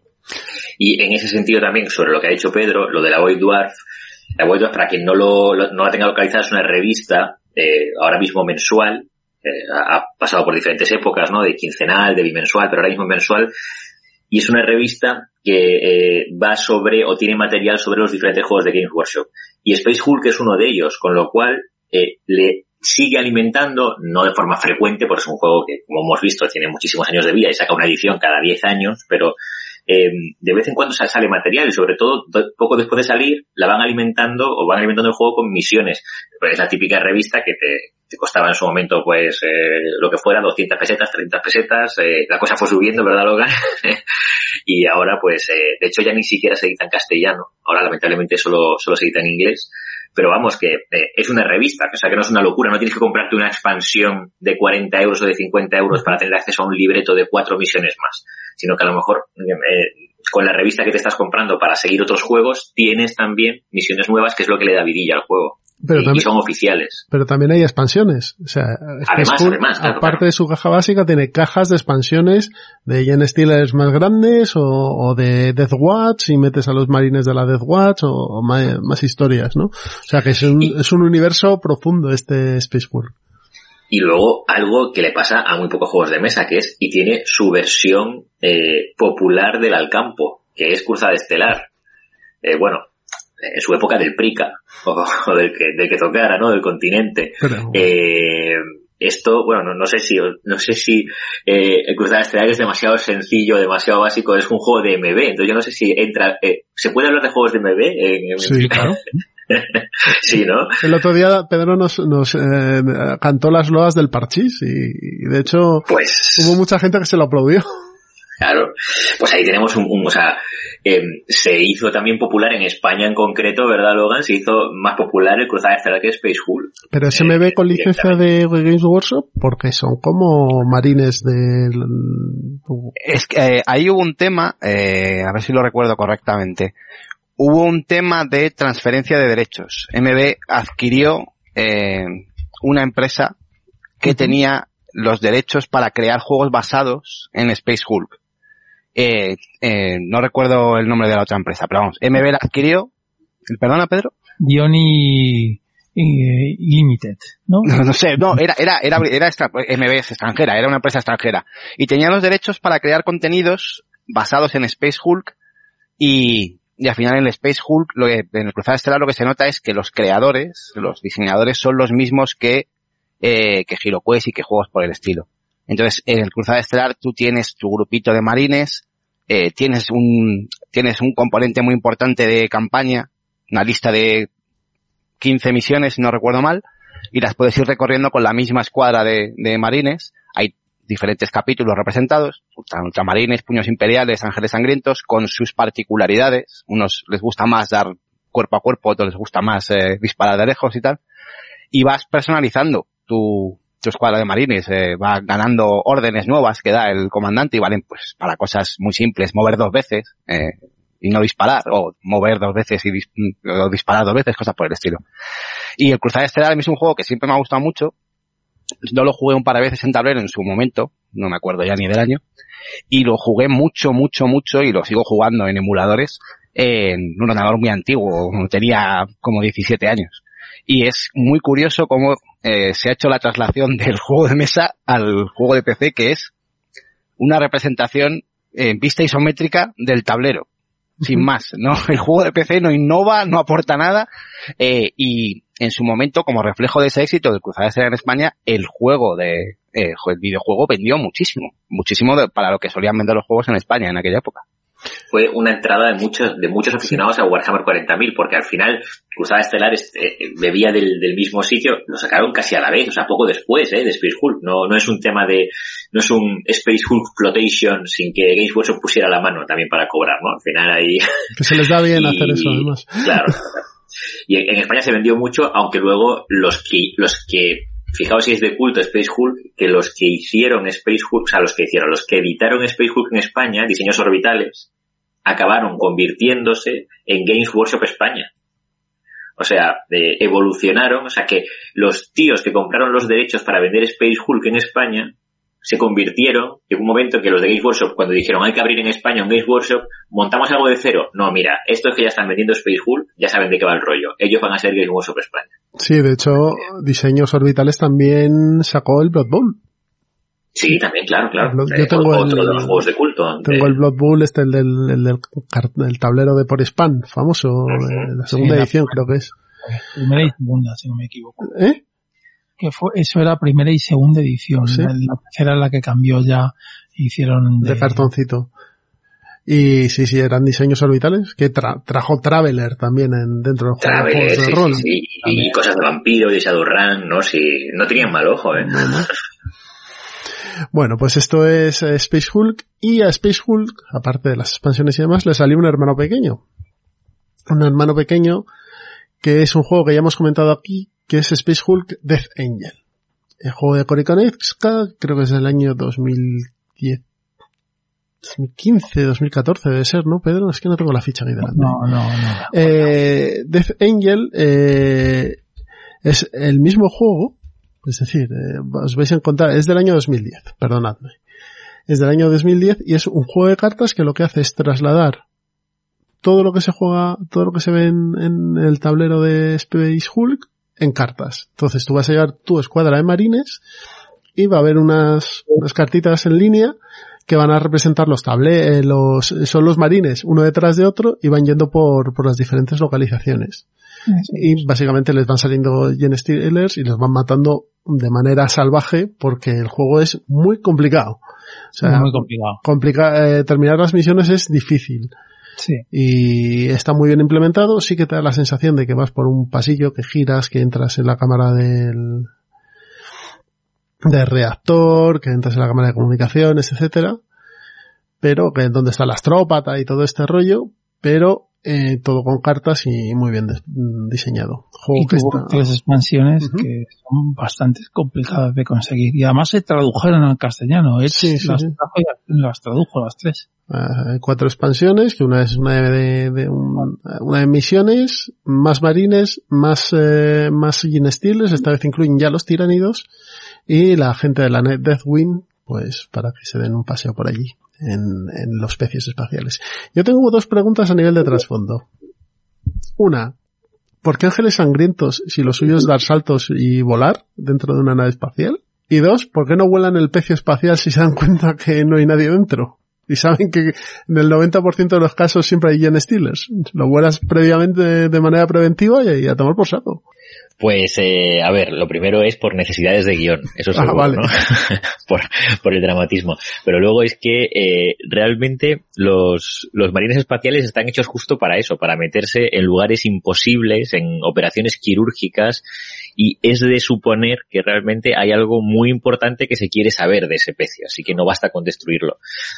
Eh, como en Warhammer 40.000, en el universo de Warhammer 40.000 todo es súper exagerado, eh, podemos dar por hecho que 99 veces de cada 100 que encuentran un pecio espacial lo revientan. Pero hay uno que quieren entrar y ese es el despejo. Ese es el que tienen los, los Gen Claro, claro. Es como cada vez que vemos una batalla, pues muchas veces piensas, porque si hay armas para destruir planetas y ese planeta es del enemigo y no hay nada que rascar, ¿por qué no lo destruyes? Pues la respuesta es, pues sí, seguramente la mayoría de las veces lo destruyen, pero o a veces tienes que, que bajar, ¿no? A, a pegarte. Ahí está. Y los ángeles sangrientos, ¿por qué? Y no coges otro capítulo más, más pegado a tierra. Sí, la, la verdad es que por entonces yo creo que todavía el, des- el desarrollo de trasfondo de los ángeles sangrientos en general de yo creo que es más por el hecho de ser ángeles de muerte que por el hecho de que se ligó un poco más eh, adelante a los ángeles sangrientos con los retroreactores, ¿no? Con eso de ir volando de un lado para otro. Entonces, los marines espaciales son ángeles de muerte del emperador. Para quien no conozca mucho el mundillo de Warhammer 40.000, el emperador aquí no es un afable señor que lidera la humanidad eh, o sea, aconsejándola y, y liderándola y con una votación cada 10 años a ver si... No, no. Más bien un trozo de Mojama sentado en un trono. Efectivamente, es un trozo de Muhammad eh, atado a un trono, eh, una entidad psíquico-divina gigantesca eh, y cruel a la que le sacrifican mil humanos psíquicos cada día solo para mantenerlo otro día más vivo. Eh, desde hace 10.000 años en realidad está en una especie de coma eh, absoluto, está muerto en la práctica en, en ese trono, pero su espíritu psíquico sigue liderando la humanidad más o menos. Hay gente que dice que habla por él, pero se ríe luego. Voy aquí, yo, como no está Brotor, que se ve que estoy, estaría indignadísimo ahora mismo, mandando a Sandre muy lejos, eh, esta es la visión que tienen eh, desde la parte del caos. Es decir, no, no, no, no, tiene los Esa es la visión objetiva. El caos, el caos huele un poco a calcetín sudado y eso. También, también. Y luego está la otra parte que es la de los leales, los fieles al emperador. Eh, bueno, pues que son gente que, digamos que los, lo de los ángeles de la muerte viene por dos, muy, dos particularidades del trasfondo de 40.000. Una es porque si- siempre caen desde el cielo, siempre llegan a un sitio, o sea, durante muchísimas décadas, durante un par de décadas por lo menos, los ángeles, los marines espaciales llegaban en sus barcazas y caían en un planeta en el que la gente estaba ahí intentando resistir al, al orco, al Eldar, a quien fuera, y llegaban desde el, hasta desde el cielo con sus ataques quirúrgicos y salvaban a, salvaban a la población o intentaban reconquistar el planeta, lo que fuera. Y la otra es porque tienen unos especialistas que van en una armadura tremenda, llama armadura de exterminador, más gruesa y con, con campos de energía y demás, que son, en principio, cuando, cuando empieza todo esto de, Space- de Space Hulk, son los especialistas en entrar en un pecio de estos. Son gente mm, muy torpe, pero aún así sus, eh, son especialistas en el cuerpo a cuerpo. Son gente que se tiene que pegar en sitios muy estrechos, eh, con un montón de bichos, y bueno, la idea es ir dos de estos mostrencos tapando un pasillo y van viniendo los, eh, los aliens y los van machacando, ¿no? Van ahí aguantando y tal. Entonces al final eh, se convirtió en algo icónico un poco, lo de los marines de rojo, los ángeles sangrientos y estas armaduras de exterminador, que además eh, llevan el casco de otro color y tal, para reseñar que son veteranos y otra serie de cosas. Y eh, a la gente le pega más otros capítulos de marines, como los ultramarines, en, pues eso, en combates en un planeta o haciendo otro tipo de cosas. Eh, mientras que los ángeles sangrientos son como muy, pues eso, muy los del cuerpo a cuerpo. En una época en la que todavía no estaban tan, tan desarrollados los diferentes capítulos con sus personalidades, y por eso los que entran en los pecios en Space Hulk son los los ángeles sangrientos. A mí siempre me ha recordado, y no sé si habréis leído, haciendo una parte pequeñín, las novelas de, de Michael Moorcock sobre la saga de Dorian Hawkmoon. Ah, no, la- las de Dorian no. Las conozco por referencia, pero no, no las he leído. Vale, estos son novelas de los años 70 principios.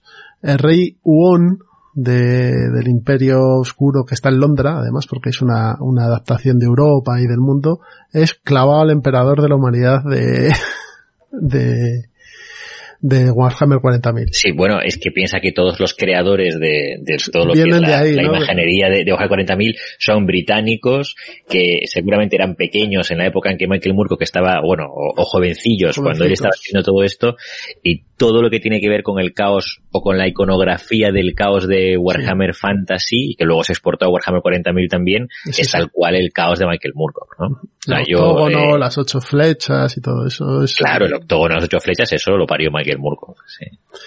Bueno, pues nos vamos a un poquito en el tiempo y pasamos del año 89 al año 2018. Warhammer Quest Black Fortress. Yo he oído hablar de este en vuestro programa. Hmm. Juego de tablero, el último juego de tablero grande que ha sacado Games Workshop como tal. Puede ser, ¿no? Pues sí, como juego de tablero yo creo que sí, aunque es- está sacando ahora eh, Nechel, no de Warhammer 40.000, pero de, War- de Warhammer Age of Sigmar Warcry. Warcry es tablero porque aunque es de miniaturas más estilo escaramuza, acaba de, acaban de anunciar ahora una expansión que es de, de pasillos, o sea, de 100% pasillero ya. Eh, pero, pero sí, de, de Warhammer 40.000 yo creo que es el último, ¿no? ¿Qué ibas a decir, Pedro? Sí que está el Bleed Bowl que no ha salido en España, que es un juego que todavía no entiendo por qué. Es el Blood Bowl, pero eh, ¿En Warhammer 40.000? no de Warhammer, también no de Game Workshop, Ah, vale. como de juego de tablero, no de Warhammer. Correcto. Ah, de juego de tablero.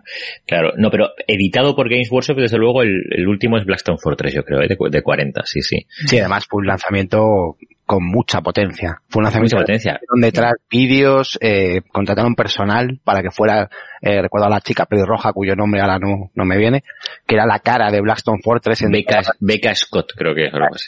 Bueno, Es un era la cara de. Blackstone Fortress en todos los trailers, en todos los, eh, en las demos de juego. Hicieron una demo de, de dos horas. Fácil. Una demo de dos horas con ella y tres empleados más de, de Workshop conocidos en redes sociales jugando una partida de prueba a Blackstone Fortress. O sea, fue un lanzamiento importante, importante.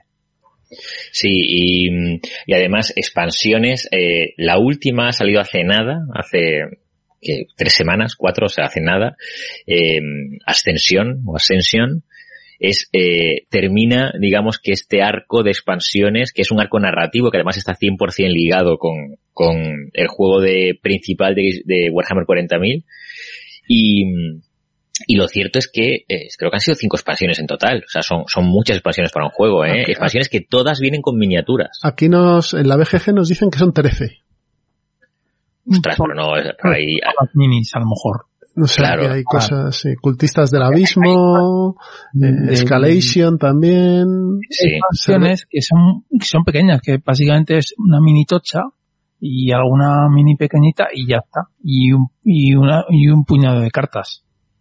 Mm, mira, a ver y si- luego la, la de, ¿cómo se llama? Creo que fue la primera o la segunda, Mm. que es un bicho así gigante, negro. Puede, Sí, el, el, el Ambul, dices, ¿no?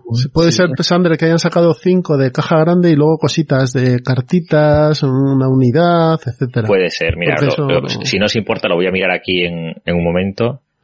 Luego también en, en la White Dwarf han sacado misiones.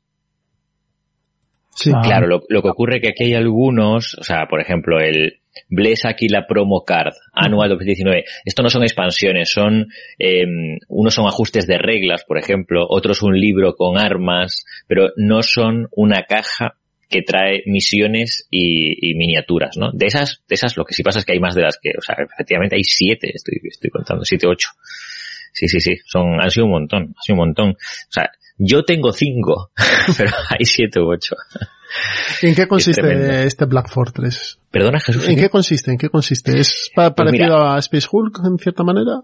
No, no es parecido a Space Hulk. Eh, es un juego de mazmorreo con la típica mazmorra que, que tienes mapas que te dicen cómo tienes que, que plantearla, con lo cual tienes un montón de, tienes habitaciones, pasillos, eh, todo modular, y entonces en cada campaña que estás jugando, o sea, hay una serie de, de eh, aventuras principales, vamos a decir, que tienes un mapa que te dice cómo tienes que montar el montón de mm, losetas de estas gigantes, no sé cuál es el nombre de, de técnico para cada, cada eh, habitación o pasillito o trozo de pasillo, pero bueno, te dice cómo montar eso, que hay tanto que puedes hacer montones de mapas distintos, ¿no?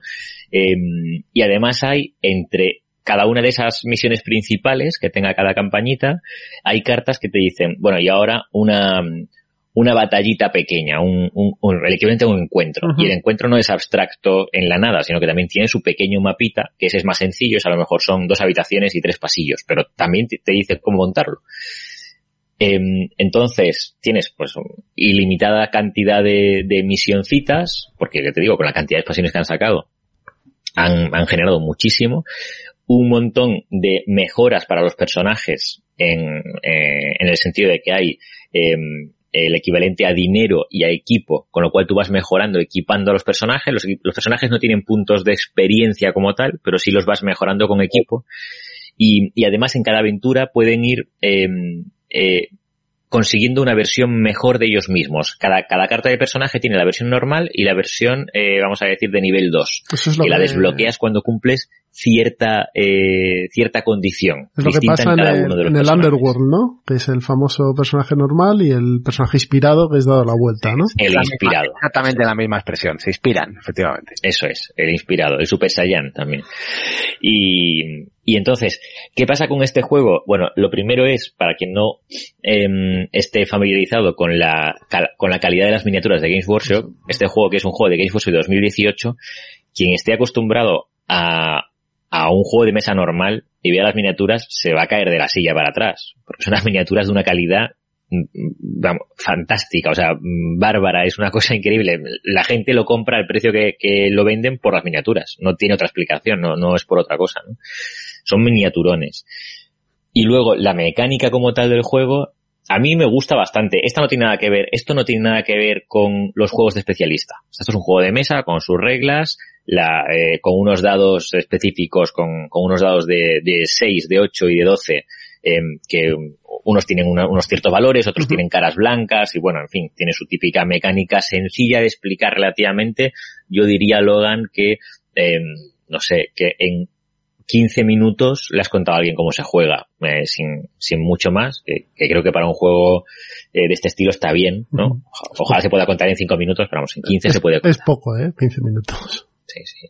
Sí, porque además, se, como es un juego de esos que tiene una mecánica cíclica, porque tú, hombre, tú puedes hacer la típica partida de aquí te pillo, aquí te mato, vamos a jugar a Blackstone Fortress media hora y juegas una batalla de Blackstone Fortress y ya está, venga, lo hemos pasado bien. Pero realmente el juego está montado para que tú juegues un montón de pequeñas batallitas, vayas consiguiendo eh, recursos, te equipes a los personajes y tengas una sensación de progreso. O sea, de, de hecho, te trae unas bolsas de plástico en las que, que, ya están ya están pensadas para que tú cuando hayas terminado tu sesión de haber jugado como si estuviera jugando al rol eh, de haber jugado mm, cinco horas en, en, toda la tarde y has jugado en ese tiempo eh, casi toda la campaña o toda o la mitad de lo que querías hacer eh, te guardes el hagas el guardar partida no es decir eh, cada uno de los jugadores de los cuatro jugadores se guarda su bolsita con este era mi personaje lo mete estas eran las tres cartas de equipo, estas eran las dos cartas de daño, esto es la carta de no sé qué de dinero y, y esta es la, eh, la, nave en la que iba. Y uh -huh. todo eso lo guardas en la bolsita y, y el siguiente día lo sacáis, ¿no? El, el grupito de juego. Lo que tiene este juego, según hoy en vuestro programa además, cuando salió es un trasfondo creado para, para, para este juego en, en particular bastante extenso, bastante mm. grande, con personajes con, con, personalidad propia e incluso con cosas diferentes como un robot que en el, en el mundo de, de Warhammer 40.000 no hay robots, ni por lo general no hay robots. Pero, pero, y además dándole una vuelta y sacando personajes que no son el típico marín o el típico tal, o sea, son un poco diferentes, ¿no? El, el trasfondo de, bueno, el trasfondo de Gaston Fortes es muy largo, ¿vale? Cogéis el juego, lo leéis, que además es una historia curiosa, que no viene mal leerla. Eh, es parte de la gracia del juego, jugarlo completo y ver, y ver la historia, porque hasta que no acabas el, entre comillas, hasta que no te acabas el juego de mesa, no conoces el final de la historia. Y es, eh, está ambientado siguiendo una cosa que hay dentro del universo de Warhammer 40.000, que son los, los rock traders, los comerciantes independientes, son una cosa que viene, bueno, viene de, de la fundación y de Dune, viene de otros universos, es alguien a quien le dan una carta, un permiso especial para moverse por la galaxia y hacer lo que le dé la gana, siempre y cuando consiga recursos o beneficios, aparte de para él, para el imperio de la humanidad. Y la ambientación de este juego, el protagonista, entre comillas, es un rock trader que contrata mercenarios, o lleva ayudantes, como lo quieras llamar. Ese es el grupo de aventureros que se van a meter que cada jugador elige su personaje. Como decís, son muy diferentes, eh, tienen habilidades bastante diferentes. Tienes que, tienes que saber jugar, o sea, que tú eliges a alguien y juegas con ese alguien y tienes que saber manejarlo porque no es me muevo y disparo, tiene más cosas. Tiene, incluso tiene un, un personaje que no es uno, son dos. Son dos. Los Ratlings vendrían a ser, con muchas salvedades, los Halflings, uh -huh. en el peso de 40.000, ¿vale?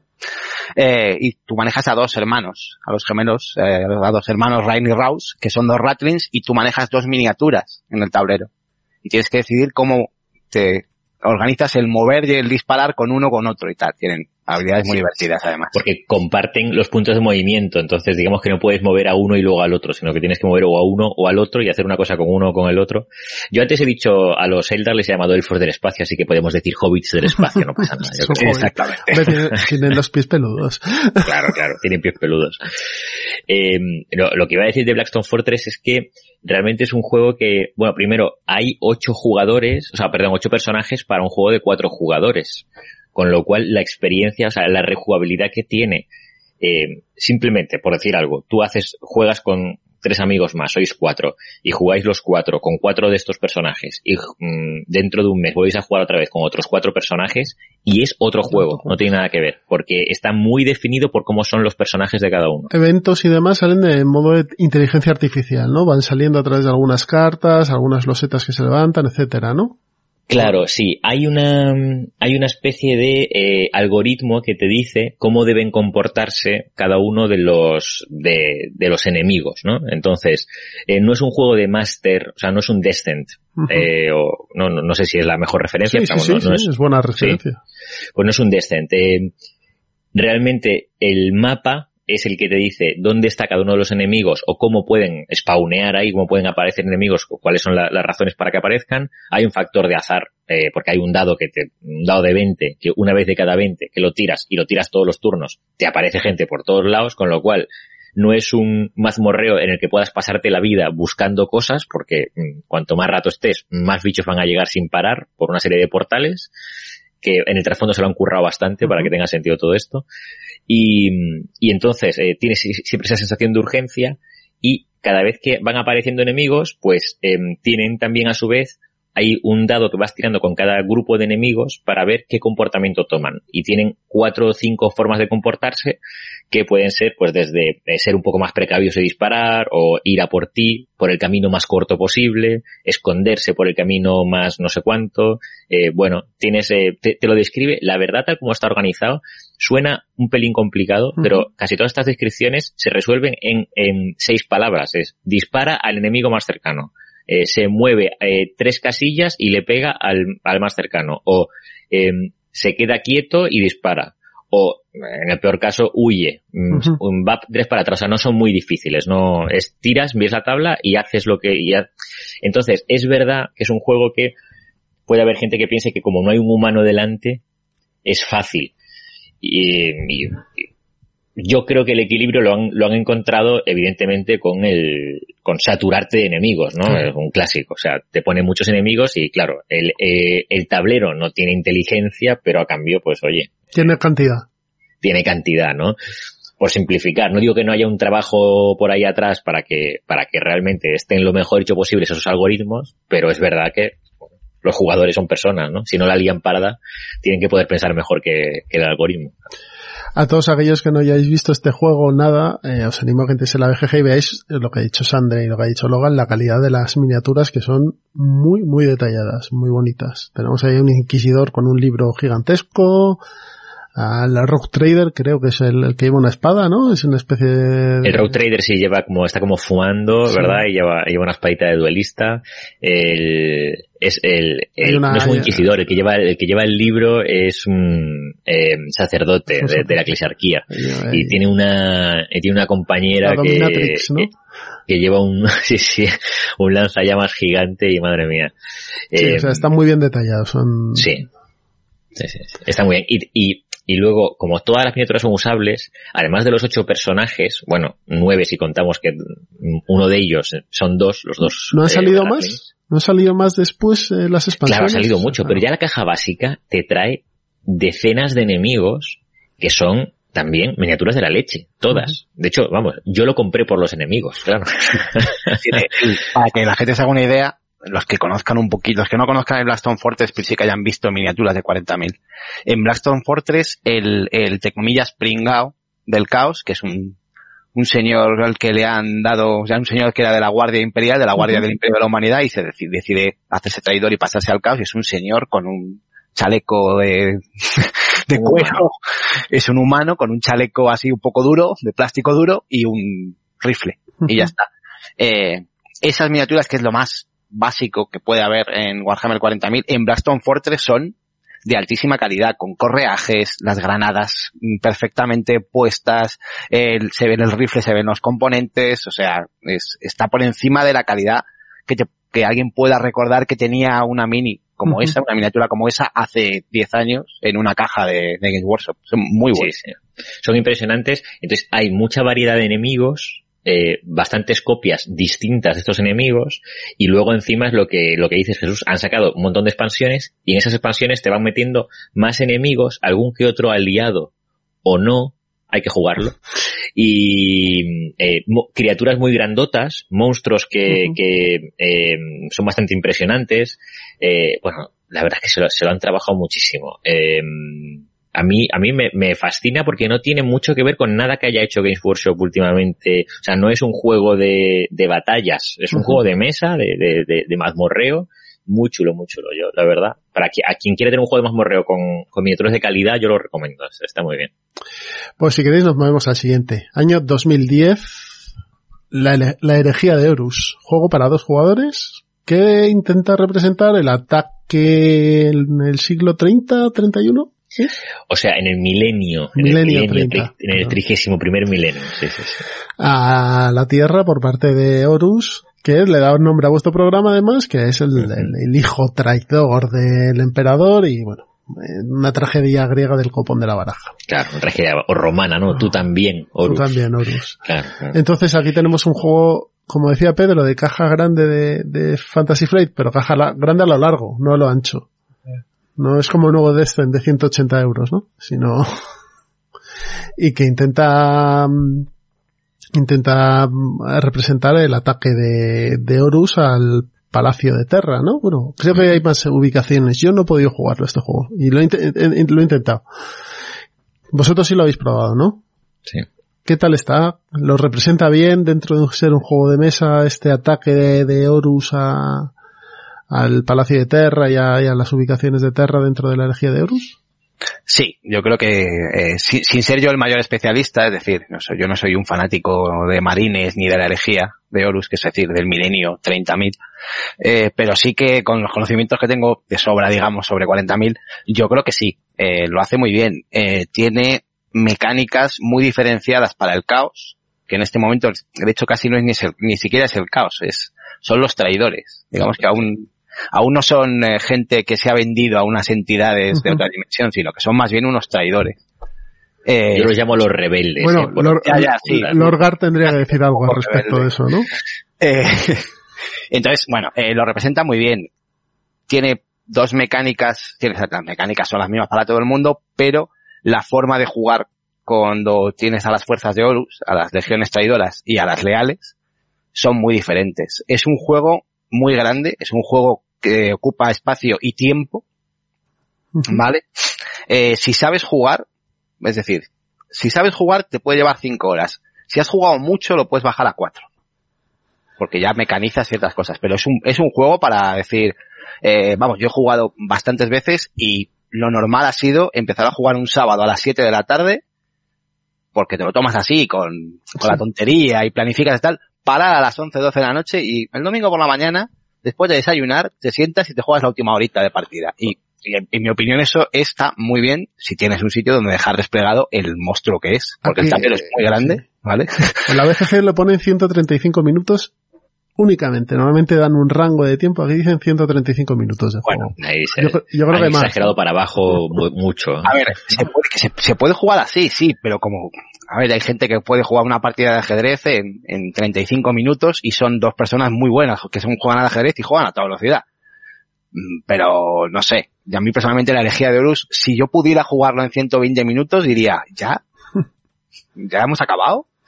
Es muy divertido. Eh, tiene la mecánica que hablábamos al principio eh, del, del Forbidden Stars o del StarCraft, en la que hay una serie de secciones, hay una sección del tablero en que tú colocas unas cartas de órdenes muy diferentes, hay muchas cartas de órdenes diferentes, y las colocas boca abajo. Eh, activar tus cosas, hacer tus acciones, hace que pase el tiempo del juego. Es un contador. Eh, el jugador del caos tiene prisa, porque si ese contador llega al final, llegan refuerzos del Imperio a Terra y ya no ganan la batalla. Ya le echan, les, les- les mandan de vuelta. Eh, y se colocan cartas en, si tú quieres actuar en la misma localización en la que estás, en la que está haciendo, en la que acaba de colocar algo tu rival, colocas una carta encima de la suya también. Con lo cual también el rival tiene un plan que depende de, de quién levante primero. Aquí es un poco más simple porque son dos jugadores. Y solo son dos jugadores, no hay más. Con lo cual, bueno, puedes más o menos presuponer lo que va a hacer tu rival, calcularlo y, y jugar una carta boca abajo, tu rival te juega otra, ya contabas con ello, le pones otra encima. En fin, esa clase de mecánica. Eh, por la parte del caos, hay cuatro legiones eh, que están, siguen cada una un dios del caos. Cada una tiene un primarca, que es un cartoncito con su cara, en vez de ser una miniatura pequeñita de plástico, porque la escala evidentemente es muy pequeña, tal vez es muy grande. O sea, un guardia imperial es como la uña de un de un de pulgar. lo he visto aquí ahora en la BGG lo ponen al lado de una moneda de 2 euros. Sí, no, de dos, no, de dos céntimos, mejor Ah, dicho. vale, eso sí, céntimos. sí, y ya es grande. Eso sí, sí, es, es la escala que tiene el soldadito de a pie, ¿vale? Y bueno, es un juego, ya te digo, muy divertido. Tiene esos combates por daño completo para retirar la, la- la miniatura, la unidad, digamos, del rival. Y, y tiene una forma, digamos, tiene dos formas de ganar.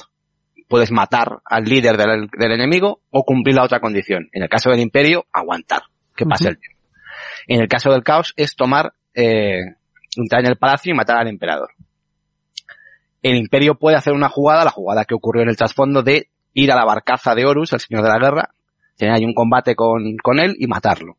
Y luego como mecanismo para igualar, ambos pueden ganar si controlan los cuatro espaciopuertos que están alrededor del Palacio de Terra. Porque cuando los controlas, el contrario ya no puede ni traer refuerzos, ni pedir ayuda, ni nada, entonces ya, bueno, has ganado.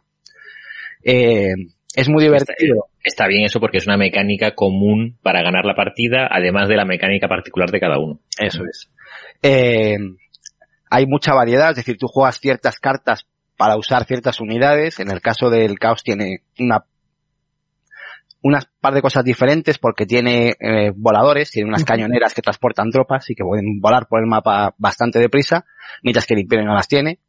Hay cosas muy divertidas al principio de la partida, como comprobar a ver cuántos regimientos de los de la guardia que el jugador del leal ha desplegado en el tablero se pasan al caos. Entonces quitas, quitas el muñequito del color de, del leal y colocas el muñequito del color del traidor. O sea que hay tradiciones ahí en, en, vivo y en directo, ¿no? Nada más empezar, nada más empezar hay una tirada que se hace, bueno, perdón, una tirada. Eh, se roban cartas y se busca que esté o no esté cierto símbolo en la esquina de la carta. Que solo, ese símbolo está solo para, para esos chequeos.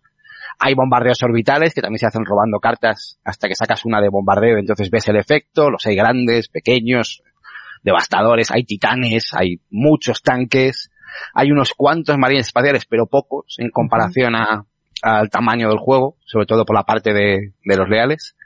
Y luego están los primarcas, que les digo, son, tanto los leales como los traidores son un cartón. Sí, son standees de estos que se ponen. Exactamente, que se inserta, eso es. Y cada capítulo de marines de los leales tiene su forma, tiene sus ventajas y sus formas de hacer más daño o aguantar más en, en cada batalla. Es un juego divertido y yo creo que cuanto más, cuanto mejores son los jugadores, más se divierten, porque más te complica la vida al rival y más tienes que darle tú al coco para darle la vuelta, para no descuidarte. Hostia, espérate, que el último espacio puerto de control es este. Si yo saco estas tropas para hacer esto, me descuido, me entra él. Espérate, ha puesto la carta en la casilla para mover a ese espacio puerto.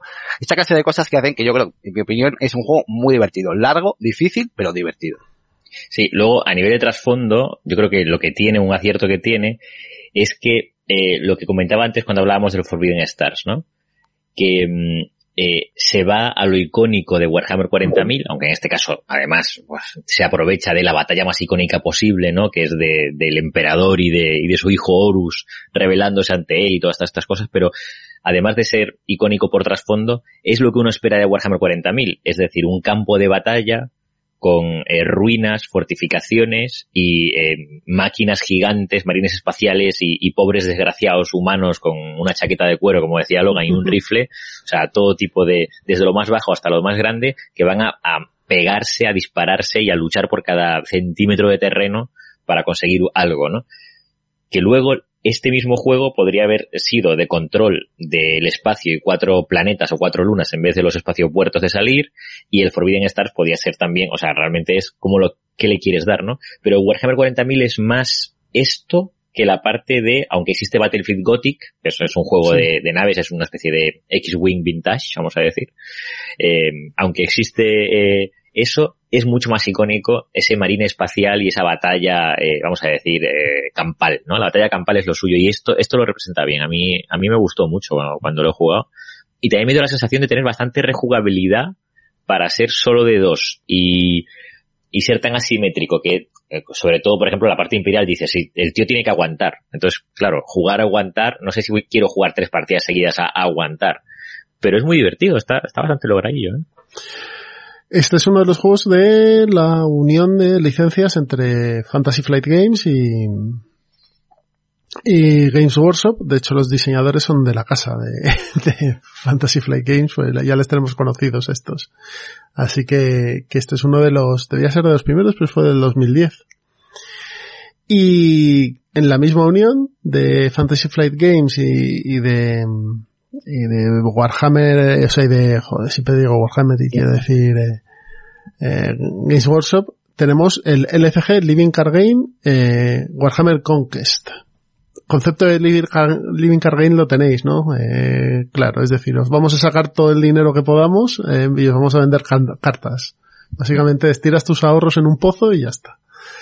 Bueno, eh, Warhammer Conquest es un, un, juego de cartas en el que hay una representación de unas batallas por unos planetas, ¿vale?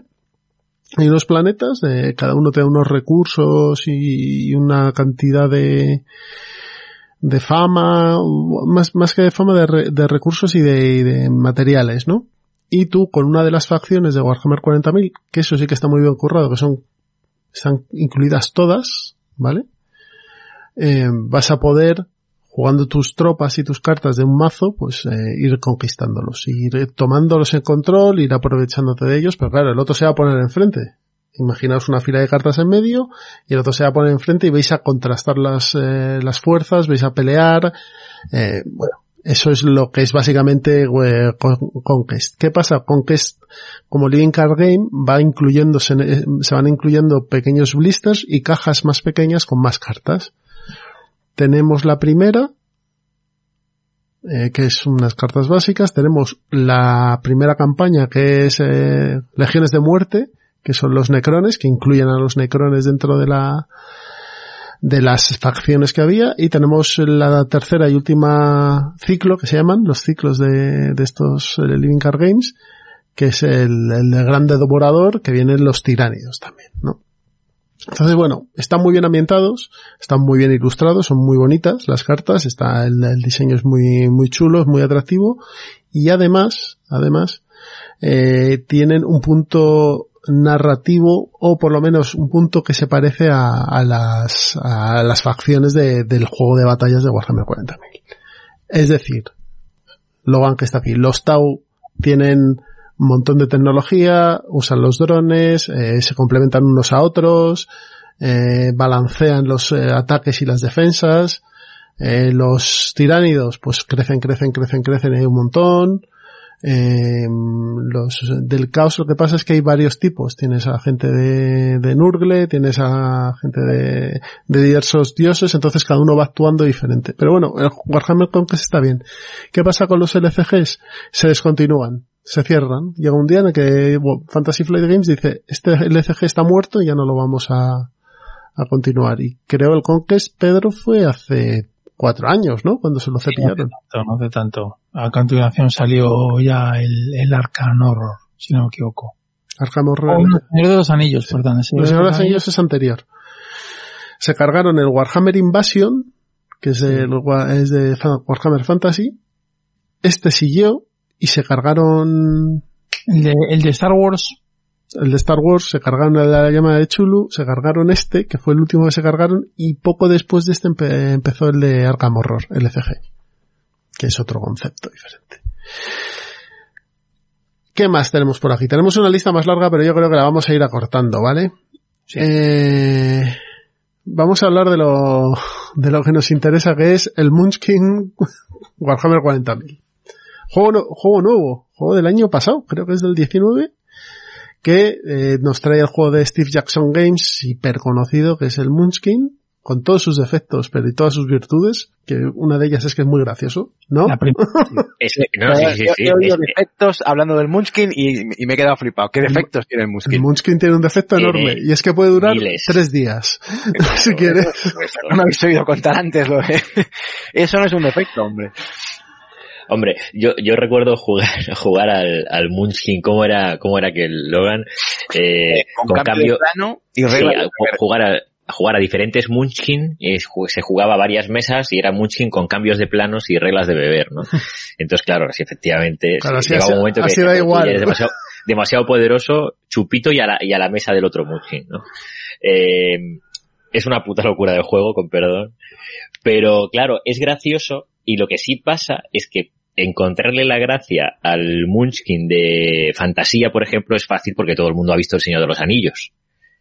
No, y porque tiene cosas graciosas como que te ponen un pollo a la cabeza. Y vas Y con- bueno, y además las referencias genéricas y tal. Pero claro, un Munchkin de Warhammer 40.000, para que te hagan gracia los chistes, tienes que saber algo de Warhammer 40.000. Hombre, hay uno, muy gracioso, que es que pierdes un nivel porque se te olvida la escenografía. es perfecto.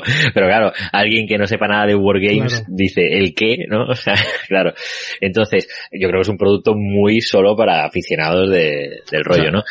Em, lo que sí pasa con esto, ¿de, de qué año decías, Jesús, que era? Este de hace año dos pasado. años. O el año pasado, ¿no? Sí. Todo esto es el, el resultado de un cambio grande, muy grande que hubo. En Games Workshop hubo un cambio de CEO y, y cambiaron todas las políticas de la empresa en 2016, 2015-2016. Eso desembocó en una renovación profundísima de, de los de las dos eh, grandes vacas sagradas de Games Workshop que son Warhammer Fantasy que directamente desapareció ese también se discontinuó y eh, apareció un juego nuevo llamado Age of Sigmar y en Warhammer 40.000 una edición nueva que cortó por lo sano con todo lo que era el juego anteriormente a nivel de reglas, no a nivel, en este caso, el trasfondo es el mismo, ¿no? Las miniaturas iguales, pero las reglas cambiaron de pe a pa. Estamos hablando de octava edición, ¿no? La octava edición de, de Warhammer 40.000. Y además de eso, también hubo varios cambios en la política de comunicación y la política digital de la empresa. Y la otra, muy llamativa, es también en la política de licenciamiento antes eh, Games Workshop era muy eh, tenía mucho cuidado con cuándo y cómo licenciaba el asunto y, pues por ejemplo contábamos lo de FFG no o sea en algunos casos no estaba tan contenta con el resultado a partir de 2016 lo que ha empezado a hacer es a, a licenciar eh, con los grandes eh, agentes del, de muchos sectores, el, la imagen de, de Warhammer 40.000 sobre todo, sin ningún problema, siempre que sean productos muy consolidados, ¿no? Entonces podemos ver pues no sé, Funko Pops, eh, eh, este, ¿qué más? Eh, muñecos de Bandai, muñecos de McFarlane, que en ahora, eh, mono, pues ahora, ahora hablaremos, ¿no? Bueno, voy a hacer spoiler, iba a decir Monopoly ya. No, Monopoly, Eh, dilo, dilo. Pero vamos, sí, Mo- Monopoly, Risk, eh, Munchkin, cosas que no van a fallar. O sea, que realmente sabes que eso, pues joder, eso, eso lleva más años que tú. Ahí casi, casi, ¿no? El Munchkin no, pero vamos, los otros sí. Y entonces, pues bueno, es una cosa nueva que están haciendo que evidentemente les vale para llegar a gente que no les conocía. Perdón por el, por la chapa, pero No, bueno, no, para, no. para entender que Pero también estamos hablando de otros es medios. para gente que solo le gusta 40, pero, o, o que le gusta ese mundillo, pero están abriéndose a, a productos súper generalistas, ¿no? Como Munchkin. Pero también no solo en juegos de mesa, sino cómics eh, Marvel. de Marvel ambientados en el mundo de Warhammer 40.000, las novelas de la Black Library, que esto ya lleva mogollón de tiempo, Claro, claro. Pero es que y antes... series de televisión, ¿no? Se supone. ¿Eh? Y series de televisión. O series de televisión están con tres series ahora mismo a la vez de animación más una de acción real. O sea, cuatro series, ¿no? Eh, pero es que antes Games Workshop se dedicaba a trabajar muy directamente lo suyo o si licenciaba, pues licenciar muchas veces con gente medio desconocida, medio desconocida. Y ahora la cosa ha cambiado y es eso, o sea, en vez de encargarle a un autor específico un cómic, dicen, yo te vendo la licencia, pero ¿a quién? A Marvel. Tampoco arriesgas mucho. O sea, sabes que no, no va a hacer un bodrio y ya está, se lo vendes a Marvel, ¿no? Entonces ese es el rollo que tienen ahora. Dentro de esto que comentas, André, hay varios juegos como por ejemplo Space Marine Laberinto de Necrones, ¿vale? Que es un, juego peque- un pequeñito de, de moverte con unos marines y ir, es un duñón crueler chiquitín, que, que se, que se ajusta a esto. Tienes el Overkill también, que es una especie de Death Watch Overkill de, de matar Gen Stealers. Eh, hasta tienen uno de estos, Pedro, un Dice Masters. Sí, bueno, que Dice Master tiene de todo, tiene hasta del pressing catch, o sea, Hasta que- de, bajar a la compra tienes un Dice Masters. O sea, Dice Master, nosotros en el club, por ejemplo, tenemos aquí un club, somos de un club aquí en Madrid, tenemos una caja enorme de Dice Masters de Marvel que nadie abre. es el típico dispensador este de sobrecitos. Y está lleno de sobrecitos y ahí está. Nadie lo toca, de eso da miedo un poco, la verdad.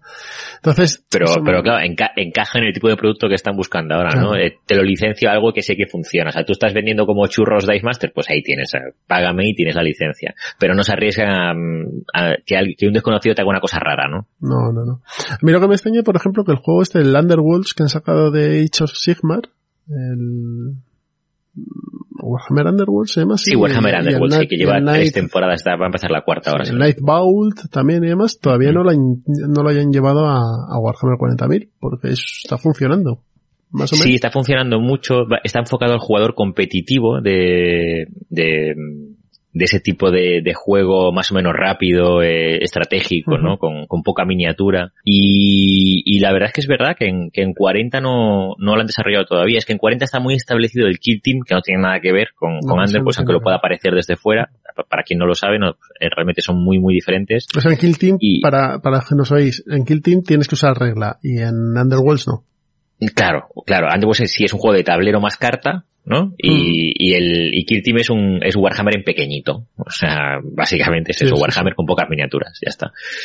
Eh, y, Y, yo creo que en algún momento puede ser que se lancen, ¿eh? porque Underworld ha, ha sido un éxito, sobre todo para eso, para, para el juego competitivo, pues no sé, al, al jugador de Magic eh, y al jugador de Warhammer le dices, mira, ¿te gustan las dos cosas? Juega Underworld, que te va a gustar. Sí, además es construcción de mazos, tienes que tener tu mazo, tu, saberte bien las cartas, pero luego tienes la parte de miniaturas y tienes la parte de dados también, de movimiento, Claro. de ataque y tal.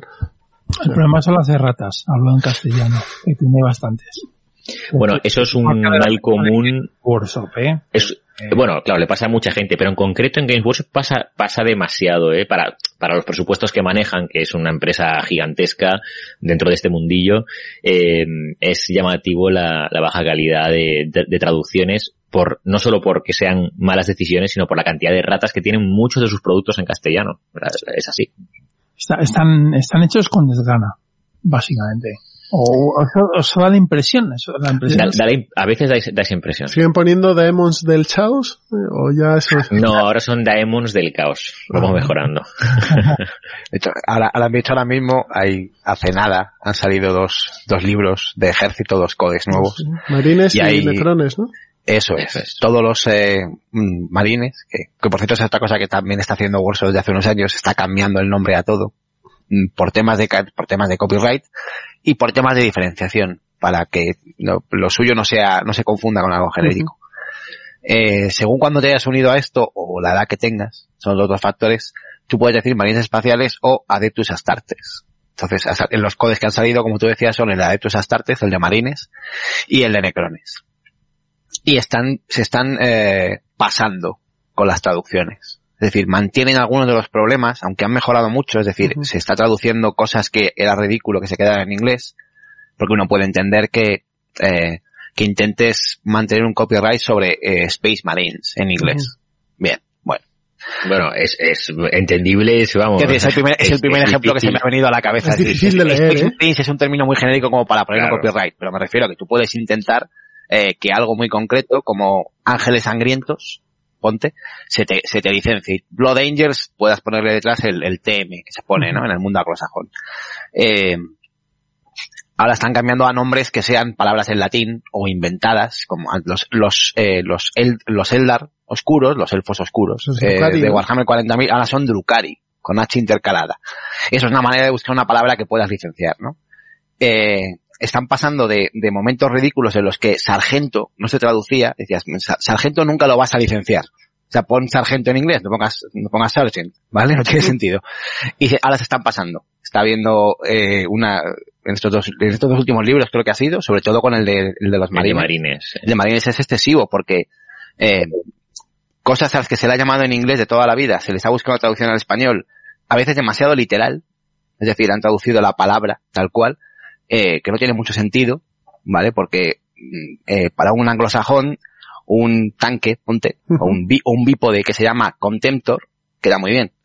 Pero eh, eso si tú lo traduces al español como desprecio, es el Dreadnought desprecio. ¿Desprecio qué?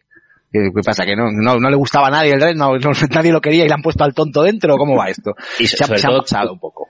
Coherencia de traducciones porque hay tanques que toda la vida, por ejemplo, el tanque Predator siempre ha estado ahí y si vamos a la, a la vida real, pues no sé, pues tienes un Tiger o un Panzer o cosas así, ¿no?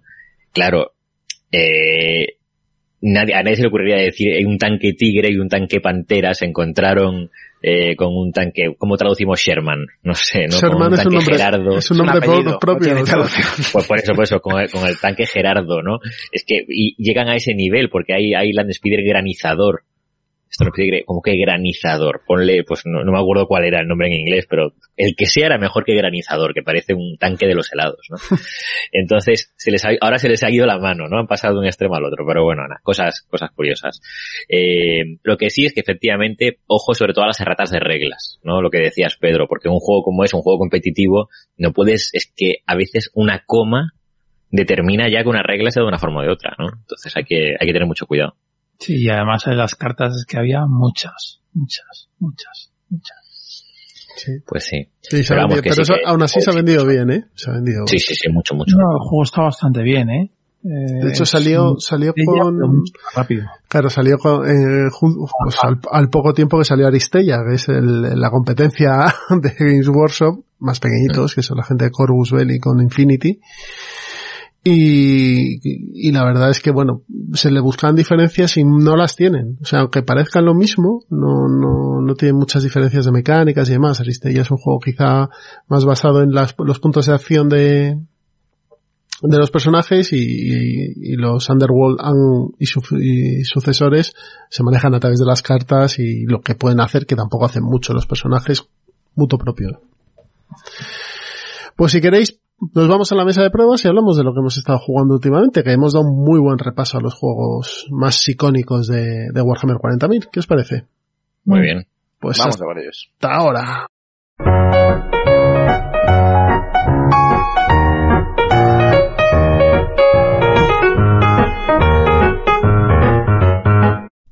Ya estamos sentados en la mesa de pruebas y vamos a comentar hoy en poquito menos, porque nos hemos alargado mucho con el, la sección anterior, los juegos que hemos estado jugando últimamente.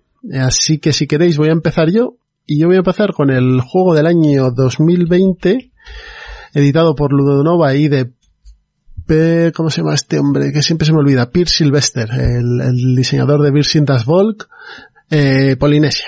En Polinesia lo que vamos a, a intentar es salvar a un montón de, de habitantes de una isla que va a explotar debido a un volcán. Entonces, ¿cómo lo vamos a hacer esto? A base de acciones. Vamos a crear rutas marítimas con barquitos, pagando recursos. Vamos a mover a estos, eh, a estos um, pobladores, a estos eh, polinesios, a esas islas para evitar que cuando explote el volcán les pille la onda expansiva y mueran. Y vamos a mover también, aparte de los que tenemos en el propio mapa, a los que tenemos en un tablero personal. En ese tablero personal vamos a tener hasta, creo son siete, siete, um, siete, siete habitantes de la isla, que vamos a tener que ir sacando a, este, a, la isla y moverlos a, a, esas islas adyacentes. ¿Cómo se hace eso? Pues como, como se me, os he dicho, hay tres acciones que puedes hacer con tres, dos y uno puntos de movimiento, puntos de acción, etcétera, y vas a ir sacándolos desde ese tablero o desde, desde lo que tienes en la mesa. Eh, es un juego bastante sencillo, mmm, que tiene bastante interacción porque puedes compartir rutas con otro, con los otros jugadores y que vas a, luego vas a ir desvelando ciertos tiles eh, que hay, ciertas losetas.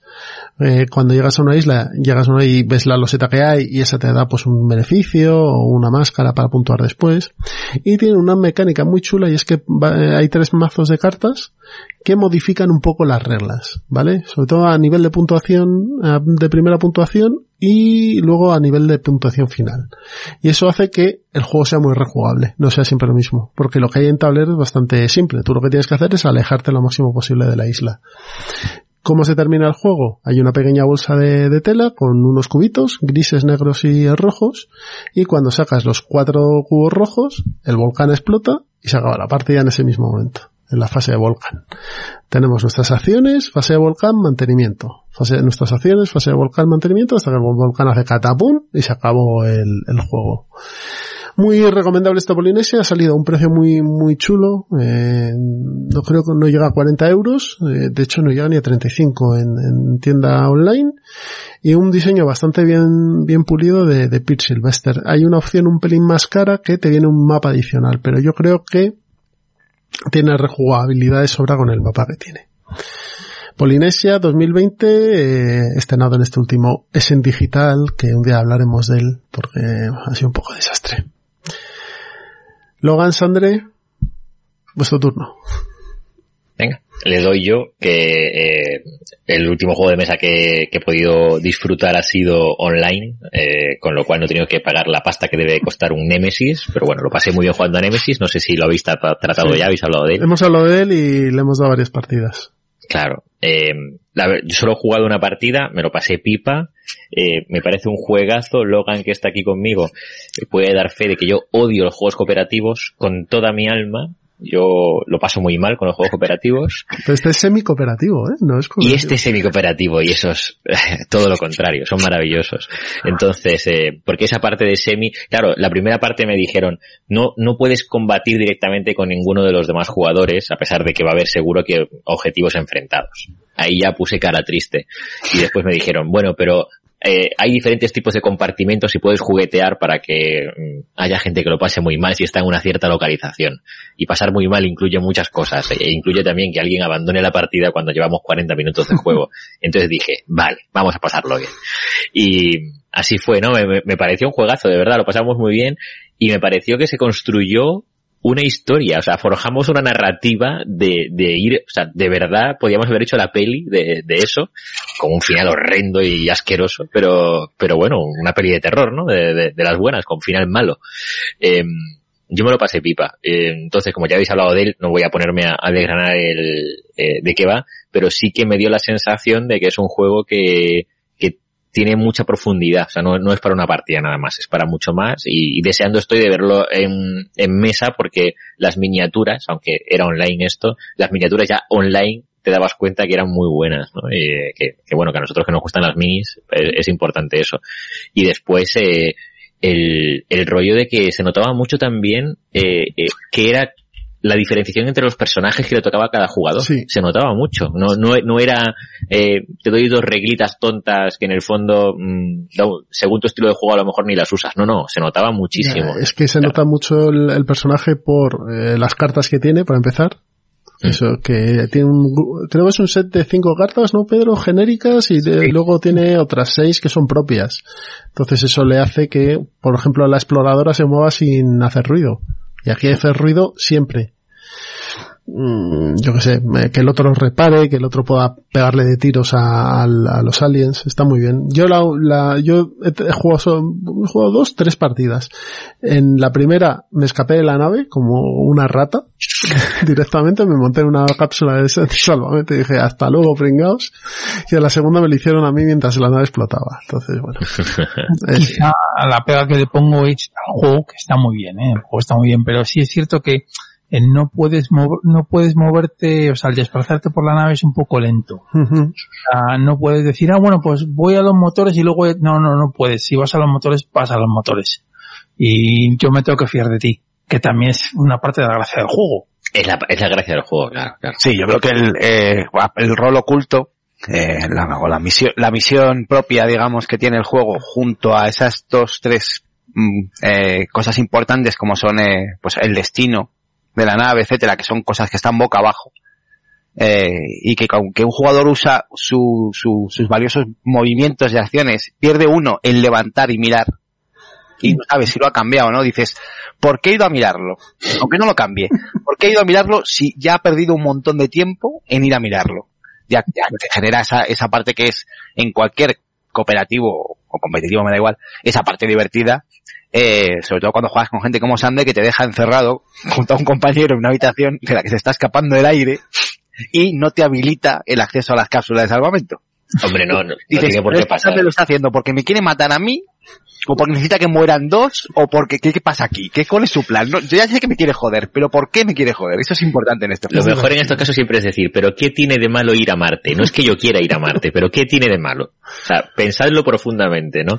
Y entonces ahí sembrar la disensión, a pesar de que tu misión, por supuesto, no es ir a Marte. No es ir a Marte. Claro. En muy, fin, muy buen, buen juego, juego, este. buen juego. Y bueno, en, se supone que el año que viene, como hemos hablado antes, llega el Lockdown, que es el, la expansión que ha salido. Expansión autojugable. Uh, sí. Una es, caja más eh, separada. Vamos, nos vamos de, a, a Marte, de hecho, eh, en una colonia, y bueno, pues más bichos y más, más apuñalamientos varios. ¿Y tú, Logan? Pues, eh, esto fue hace un tiempo. El último al que yo he jugado, eh, si aquí hay alguno así muy clasicón, se lo va a flipar supongo. El último al que yo he jugado también tuvo que ser online, no quedó otra. Fue al Señores de Aguas Profundas, al, al Lord of Waterdeep. Waterdeep.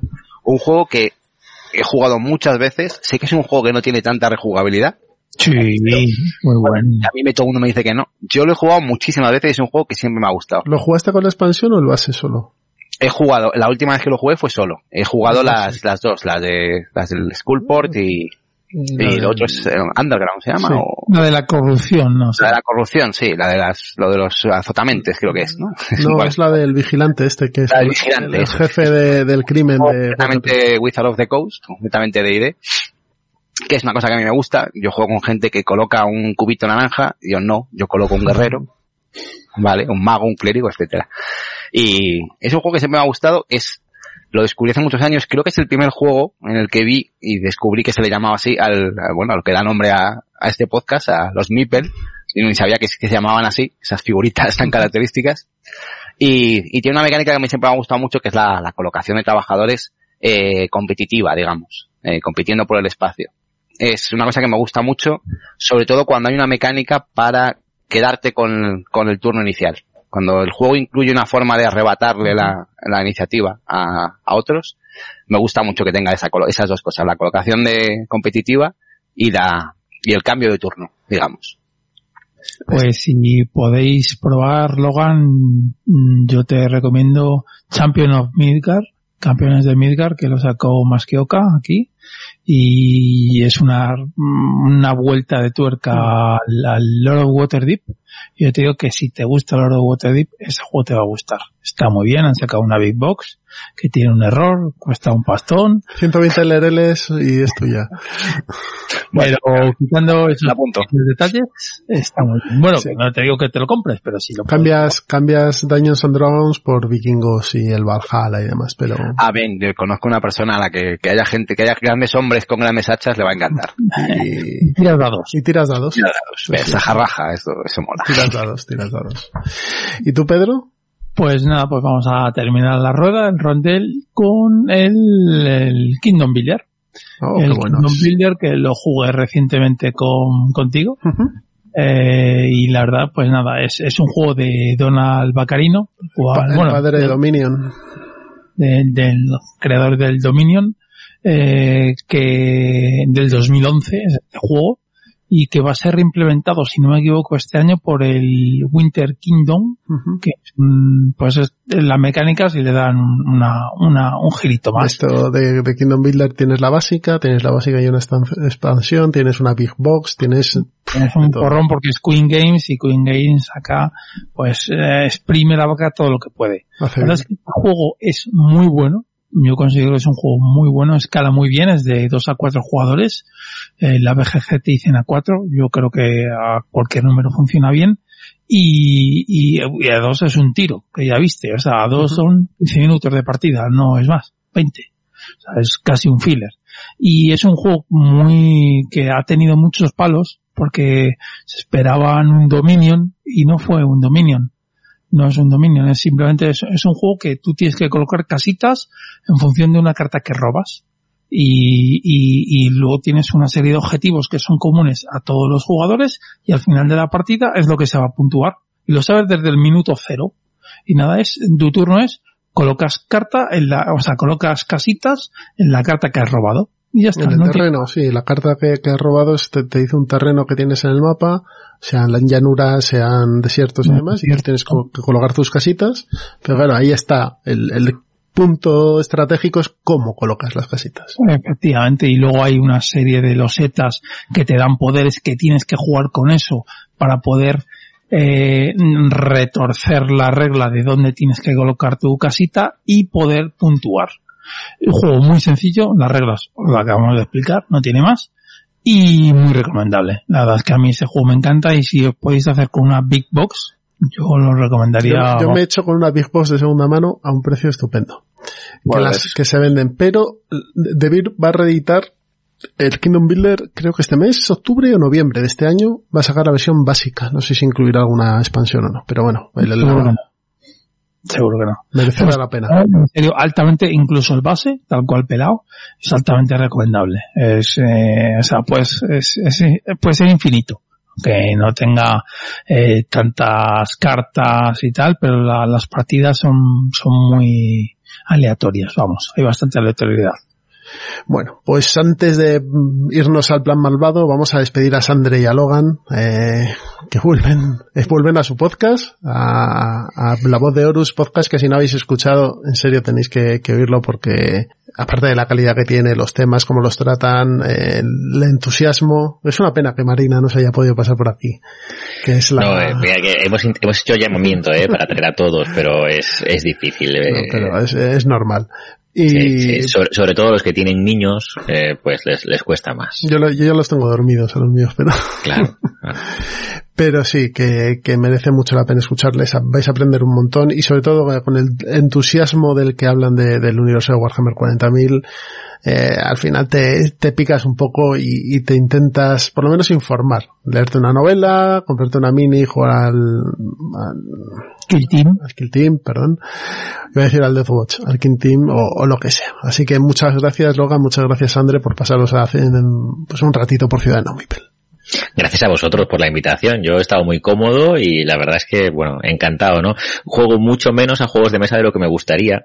Primero porque no vivo cerca de la gente con la que solía jugar más eh, ahora mismo. La mayoría de mi grupo de juego de juegos de mesa pues viven en Madrid y yo ahora vivo, vivo lejos.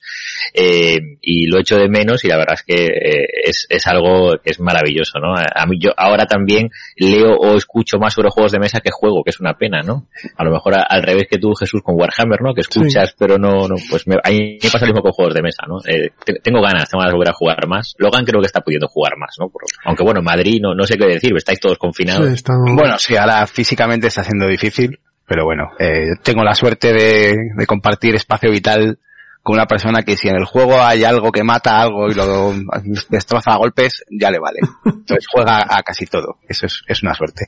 Eh, muchas gracias por la invitación.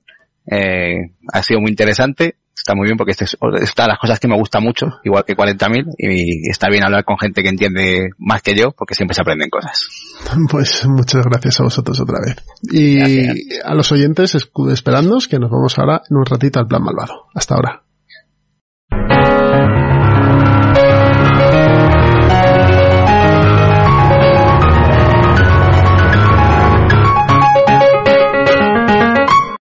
Ya se acaba Ciudadano Mipel, pero no sin antes pasar por el plan malvado. Ya sabéis, la sección donde hablamos de juegos que compartimos con nuestros hijos, sobrinos, eh, ahijados, eh, para, bueno, eh, demostrarles lo que es la afición y que sientan curiosidad e inculcársela un poquito. Y hoy tenemos a Pedro que nos va a hablar de mecánicas de juegos modernos, eh, unique mechanics y diseño conceptual de juegos de mesa. Es decir, nos vas a hablar de las tácticas del parchís. Así que nada, todo tuyo. Cor- Correcto, muchas gracias Jesús. Básicamente es como en el grupo de Telegram que si me estás oyendo y no te has metido, ya estás tardando. Es un grupo muy majete, estamos ahí todos muy contentos y quedé cierto revuelo el otro día con el tema del parchís y dije, bueno, pues voy a seguir un poquito más dando algunos detalles y voy a empezar con las reglas, porque ya hubo ahí ya discrepancias en el grupo. Básicamente las reglas oficiales del, del parchís, eh, básicamente es, son cuatro jugadores, que puedes jugar uno contra uno en parejas o los cuatro individual, y lo más importante es usar dos dados. La, la versión clásica efectivamente es un dado, pero ah, la oficial son dos dados. Entonces, Tengo una, tengo duda. sí, ¿Cómo sales de la casilla con los dos dados? un 5 un 5. ¿Con uno de los dos que sea un 5 sales? Eh, sí, con alguno de los dos o la suma de los dos. Vale. Eh, que eso lo voy a contar. Sí, es, eh, cada jugador tiene cuatro fichas, tienes que meterla en la casa, vamos. Eh, bueno, esa es la, la meta, vamos, llegar a la meta. tienes que hacer, tienes que recorrer todo el, todo el, el recorrido, todo el circuito hasta llegar a, a tu casa. y las tienes que meter en, en, en la meta. Eh, si la partida fuera con, con parejas, pues tendría que ser todas las fichas de la pareja. O sea, la metes tú y también tu, tu compañero. Luego, eh, cuando tiene lo de comer fichas, armar puentes o barreras, y luego las casillas de seguro. Eso yo creo que en las reglas clásicas, versión clásica, eso no, no cambia. Los seguros, que es don, los, lo- unos, eh, unos spots donde en, Los circulitos. en comer no puede ser comido, se distribuyen cada cinco o siete casillas. Eso es una cosa importante. Luego lo que hemos hablado, que las reglas para salir de casa es sacar un 5 con alguno de los dados o con la suma de los dos. Y luego el- lo de sacar valor doble con ambos dados se vuelve a tirar. Y si sacas tres veces, la ficha vuelve a casa. O sea, sacas tres veces valor doble, ¿no? valor doble, perdón, siempre y cuando no estés en zona de meta. Que son las 10 últimas casillas, eso ya sería en zona de meta, ahí es cruci. Pero, No. ¿valor doble de cualquier número o solo del 6? No, valor doble de cualquier número. O sea, sacar tres veces seguidas un valor doble. O sea, un, dos unos, dos doses y dos tres, por ejemplo. Entonces, lo importante de- del parchís es cómo saber quién está ganando. Y es lo más importante, qué jugador tiene, tiene ventaja en el parchís. Y el parchís, cada ficha, para que veáis, recorre exactamente 71 casillas. Desde que sale de su casa hasta que entra en meta. Es decir, si lo multiplicamos por la- las cuatro fichas, sería 284 movimientos para terminar nuestra partida. Entonces, eh, eh, ya sabemos, de esa manera tienes una manera de saber quién tiene ventaja. Aunque la ventaja no es exactamente las, las probabilidades de, ganar, ¿eh? pero te da una idea de, de- de cómo vas. Entonces, si eres capaz de ver quién tiene esa, esa ventaja de manera visual, la verdad es que eh, es lo más importante para controlar la partida. Parece una gilipollez, pero no, porque la estrategia del parchís es muy simple y es cuando tienes ventaja, tienes que mantenerla. Y si la pierdes, la tienes que recuperar. Por eso es muy importante saber si estás ganando o perdiendo, para así hacer una estrategia, pues eso, más agresiva o más conservadora, y eso efectivamente depende del riesgo que, que vas a tomar. Ya si queréis un poquito más, pues la probabilidad de sacar doble. No, sacar doble es muy chungo. Pues no, no es tan difícil, es mucho más fácil de lo que crees, ya que con 6 casos de 36, que sería el sacar doble, estás hablando de un 16,6 de probabilidad de obtenerlo. Es decir, un sexto, es decir, una de cada seis veces que tomemos esta decisión podemos tener, poner en riesgo una partida que podíamos tener ganada. Entonces, es muy importante eh, poner las fichas a salvo. Sobre todo cuando estás en una situación de, de ventaja. O sea que el- mi consejo es que no arriesgues si no es estrictamente necesario. Entonces ahora ya paso a la prioridad en el parchís. Que, eh, porque esto no es, da, da igual qué ficha vamos a mover. No, no, no, no da igual qué ficha vas a, a mover. No es lo mismo eh, mover una ficha atrasada como una adelantada, así, pa- parece que da eh, un, poco igual. Y no, mover la más adelantada te va a dar más opciones de ganar. Más que nada porque tienes que tener en cuenta que en, cada vez que hagas una meta, sumas 10. Y si mueves siempre la ficha más, más adelantada, vas a llegar antes con las mismas tiradas. Porque, eh, porque ganas esa, estás ganando esa ventaja.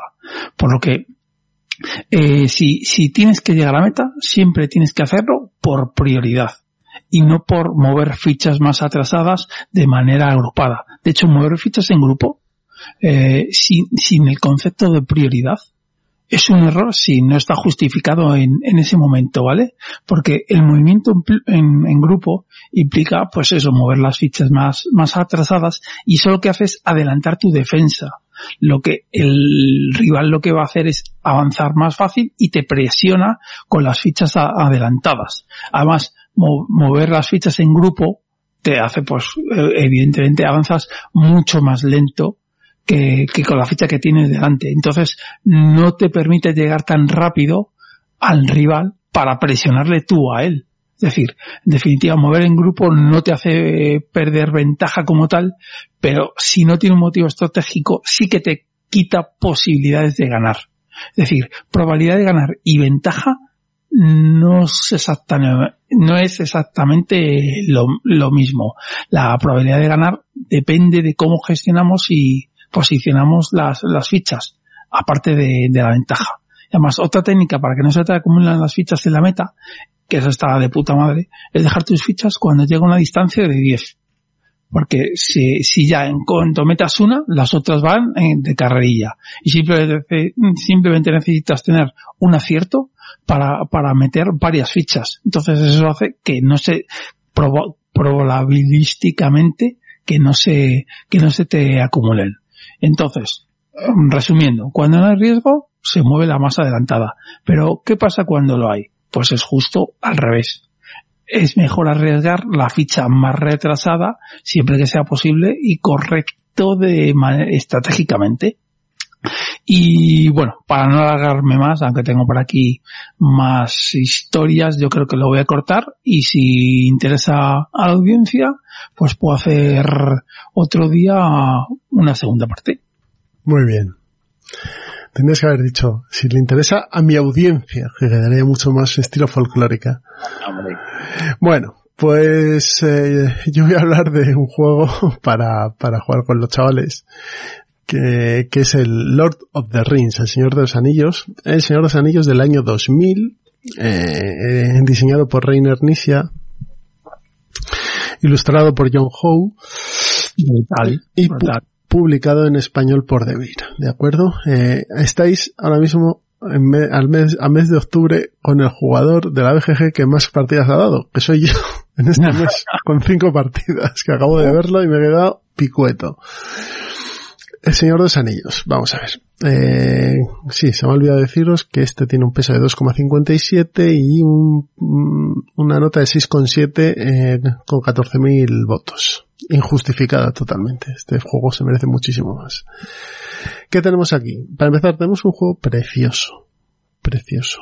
Eh, con las ilustraciones de John Howe del libro, eh, porque este es un juego, como dijo Pedro en su, en el programa pasado, es un, es un juego que habla del libro, del libro de El Señor de los Anillos.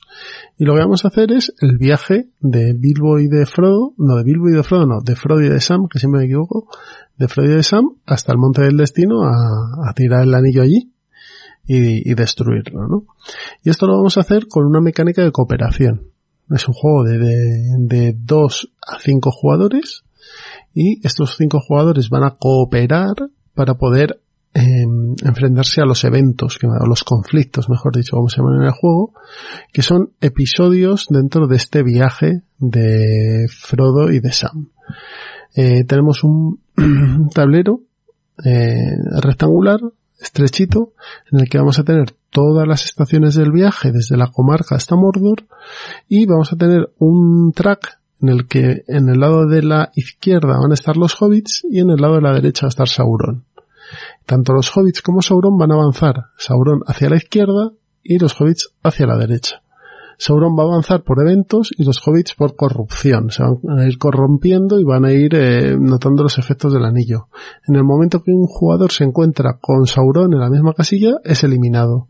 Si el que se encuentra con Sauron es el portador del anillo, el, juego, termina y pierde los jugadores. En este tramo que os he dicho de, del viaje, bueno, pues empezamos en la comarca, vamos a Rivendell, etcétera. Y vamos a tener unos tableros de conflicto, unos sitios donde vamos a tener que, bueno, mm, esforzarnos más. Que van a ser Moria, va a ser el abismo de Helm, el antro de ella la, la araña y el propio Mordor. Y en estos, en estos tableros de conflicto vamos a tener tres caminitos con varios iconos y un, una especie de columna con varios eventos que van a ser básicamente malos todos. ¿Qué vamos a hacer? Nosotros a través de unas cartas que van a tener unos símbolos vamos a ir pudiendo avanzar más en estos, en estos caminos porque para determinar qué camino vamos a activar vamos a sacar de una bolsa o de un pot o de lo que sea unas fichas de historia. Estas fichas de historia van a tener unos iconos que van a corresponder a uno de los caminos que están en, estos conflictos o a una putada que nos hace Sauron o a un evento, un, un, iconito de evento que lo que hace es que se baja el marcador de evento en esta columna que os he dicho y pasa algo. Por ejemplo, aparece Gollum, eh, lengua de serpiente, lo que sea. Eh, se me cae la piedra y se espantan los, los trasgos de Moria. Bueno, todo esto va a estar reflejado en el juego, pues moviendo a los elfos, a los elfos, a los hobbits, perdón, hacia Sauron, o que se mueva Sauron, o que pierdas cartas y tal. Y la mecánica del juego es con cartas. Tú vas a ir ganando cartas de búsqueda de hobbits y luego de sitios especiales como Rivendell, Lothlorien, etcétera. Estas cartas van a tener unos simbolitos y van, son las que vas a poder ir usando para avanzar más, ¿no? Tú vas a avanzar un paso por, por cada circuito que puedas activar con estas fichas de historia, estos cartoncitos, y luego a través de cartas te vas a poder mover más. Básicamente es esto, el juego, no tiene más. Es un juego de inicio, o sea, mecánicas muy simples y muy, muy bien detalladas. Pero ¿qué pasa? Que es un juego que te mete presión de una manera brutal. Vas notando cómo, cómo te vas quedando cada vez que pasa un conflicto con menos cartas, con tu capacidad de recuperación más dañada, cómo ves a Frodo y a Sam y, al resto de los hobbits que no pueden con su alma para intentar llegar a Mordor. Y muchas veces no llegas. Yo, de hecho, lo que os he dicho, llevo cinco partidas este mes y no he llegado ninguna vez. Me quedo en el antro de ella la araña porque te salen tres fichas de avance de eventos y se acabó. Se acabó. Entonces me parece que es un juego muy divertido para jugar con niños, es precioso, porque, porque entra por los ojos, es precioso, tiene unas mecánicas muy muy sencillas, porque es jugar una carta o, sacar un, un, una fichita de un pot o de una bolsa, y la pena es que está inencontrable. Este juego no se ha reeditado, así que si nos escucha alguien de Debir, por favor, pensadlo, porque es un juego muy bonito. Tiene tres expansiones, que sería un, sería un placer poder jugarlas, pero va a ser imposible tenerlas en castellano. Pero por lo menos el juego base, que es un juego precioso, creo que una edición de un juego que es familiar y que, y que se puede jugar a bastante gente está muy bien. No sé, tú, tú sí lo has jugado, ¿no, Pedro? Sí, y prefiero no opinar. A ti no te gusta, bueno, no pasa nada. Pero, pero sí, sí reconozco que, que o sea, el diseño es brutal. Es precioso. O sea, es, es precioso. El, el arte es, vamos. No, el arte, el diseño, el, dise el diseño gráfico es precioso y el diseño del juego es perfecto, vamos. O sea, este tío no patina en estas cosas ni para Dios. No, no, no, otra cosa no, pero Inicia es bueno. Es bueno lo que hace. Y es bueno. Que no me guste no significa que no pueda ver el mérito que tiene. Que no. Así que buscad en segunda mano que hay unidades y no, y no son caras. No. Y, y, vais a tener un juego que gráficamente es precioso y que bueno, tiene algunas cosas más, como unas cartas de ayuda de Gandalf y demás, pero merece la pena, porque es un juego rápido, se juega en media hora, 40 minutos máximo y, está muy bien. Bueno, pues esto ha sido este episodio especial de Ciudadano Mipel, eh, con, visita de, los amigos de, de, la voz de Horus. Así que antes de despedirnos os vamos a dar los métodos de contacto que es correo electrónico ciudadano.mipel.gmail.com nuestra web ciudadanomipel.com nuestro telegram que es arroba ciudadanomipel en Instagram, que estamos como Ciudadano Mipel, que ya somos más de 500 personas, más de 500 seguidores. También en, en, Telegram, que ya sabéis que os dejaremos aquí abajo en, en los comentarios del, del, audio el link para que os podáis pasar por el Telegram y bueno, pues ahí estamos charlando de muchos temas y tal y el ambiente la verdad es que es muy muy interesante y muy chulo. Y os recordamos que podéis ser suscriptores de Ciudadano Mipel en iVoox. Todos los meses hay un programa especial de Ciudadano Mipel Express en el que, bueno, tratamos temas variados. El último estuvimos haciendo una entrevista al diseñador de Tanto Monta y vamos a, bueno, a seguir haciendo entrevistas, a seguir hablando de juegos, a seguir, bueno, haciendo algo un poquito especial para nuestros suscriptores y nada, por el precio de un café, un euro 49 al mes, pues podéis disfrutar de ese episodio especial todos los meses y además entraréis en un sorteo de un juego de mesa, que el último es de Pedrito Gil, que nos ha mandado Pedrito Gil, que se llama así por en el, en el, en el, en Evox, que será Pedro Gil, que nos ha mandado ya el correo para que le enviemos el juego que le tocó en el último sorteo, que es el Cooper Island. Así que nada, animaos, colaborad, porque bueno, todo, todo ese apoyo a nosotros nos viene muy bien para pagar hostings, para pagar eh, envíos, para pagar cosas y, pagar juegos, y para, pagar juegos para sortear. Duro. ¿Eh? ¿Perdona? Que no ganamos un duro. No, o sea, todo no, el, el, Lambo que tengo aparcado en, el, en, en, la puerta no, no lo pago. El, el, Lamborghini ese que tiene aparcado en la puerta porque lo tiene en el llavero, que es de juguete, eh, no, eso se lo ha comprado él. Pero sí, todo el, todo el dinero se reinvierte, así que nada, eh, pensadlo y, y os lo agradecemos por anticipado. Así que Pedro, dentro de poco nos vamos al episodio número 53 ya, y bueno, va a ser un poco especial, va a ser un episodio en dos tiempos, como quien dice, ¿no? Sí, sí, efectivamente. Um, ya va a haber uno, un final de año, yo creo que muy interesante. Sí. O sea, deberían de oírnos porque va a estar muy, muy interesante. Pues nada, yo también me despido. Un abrazo a todos y no nos perdáis la pista. Hasta luego.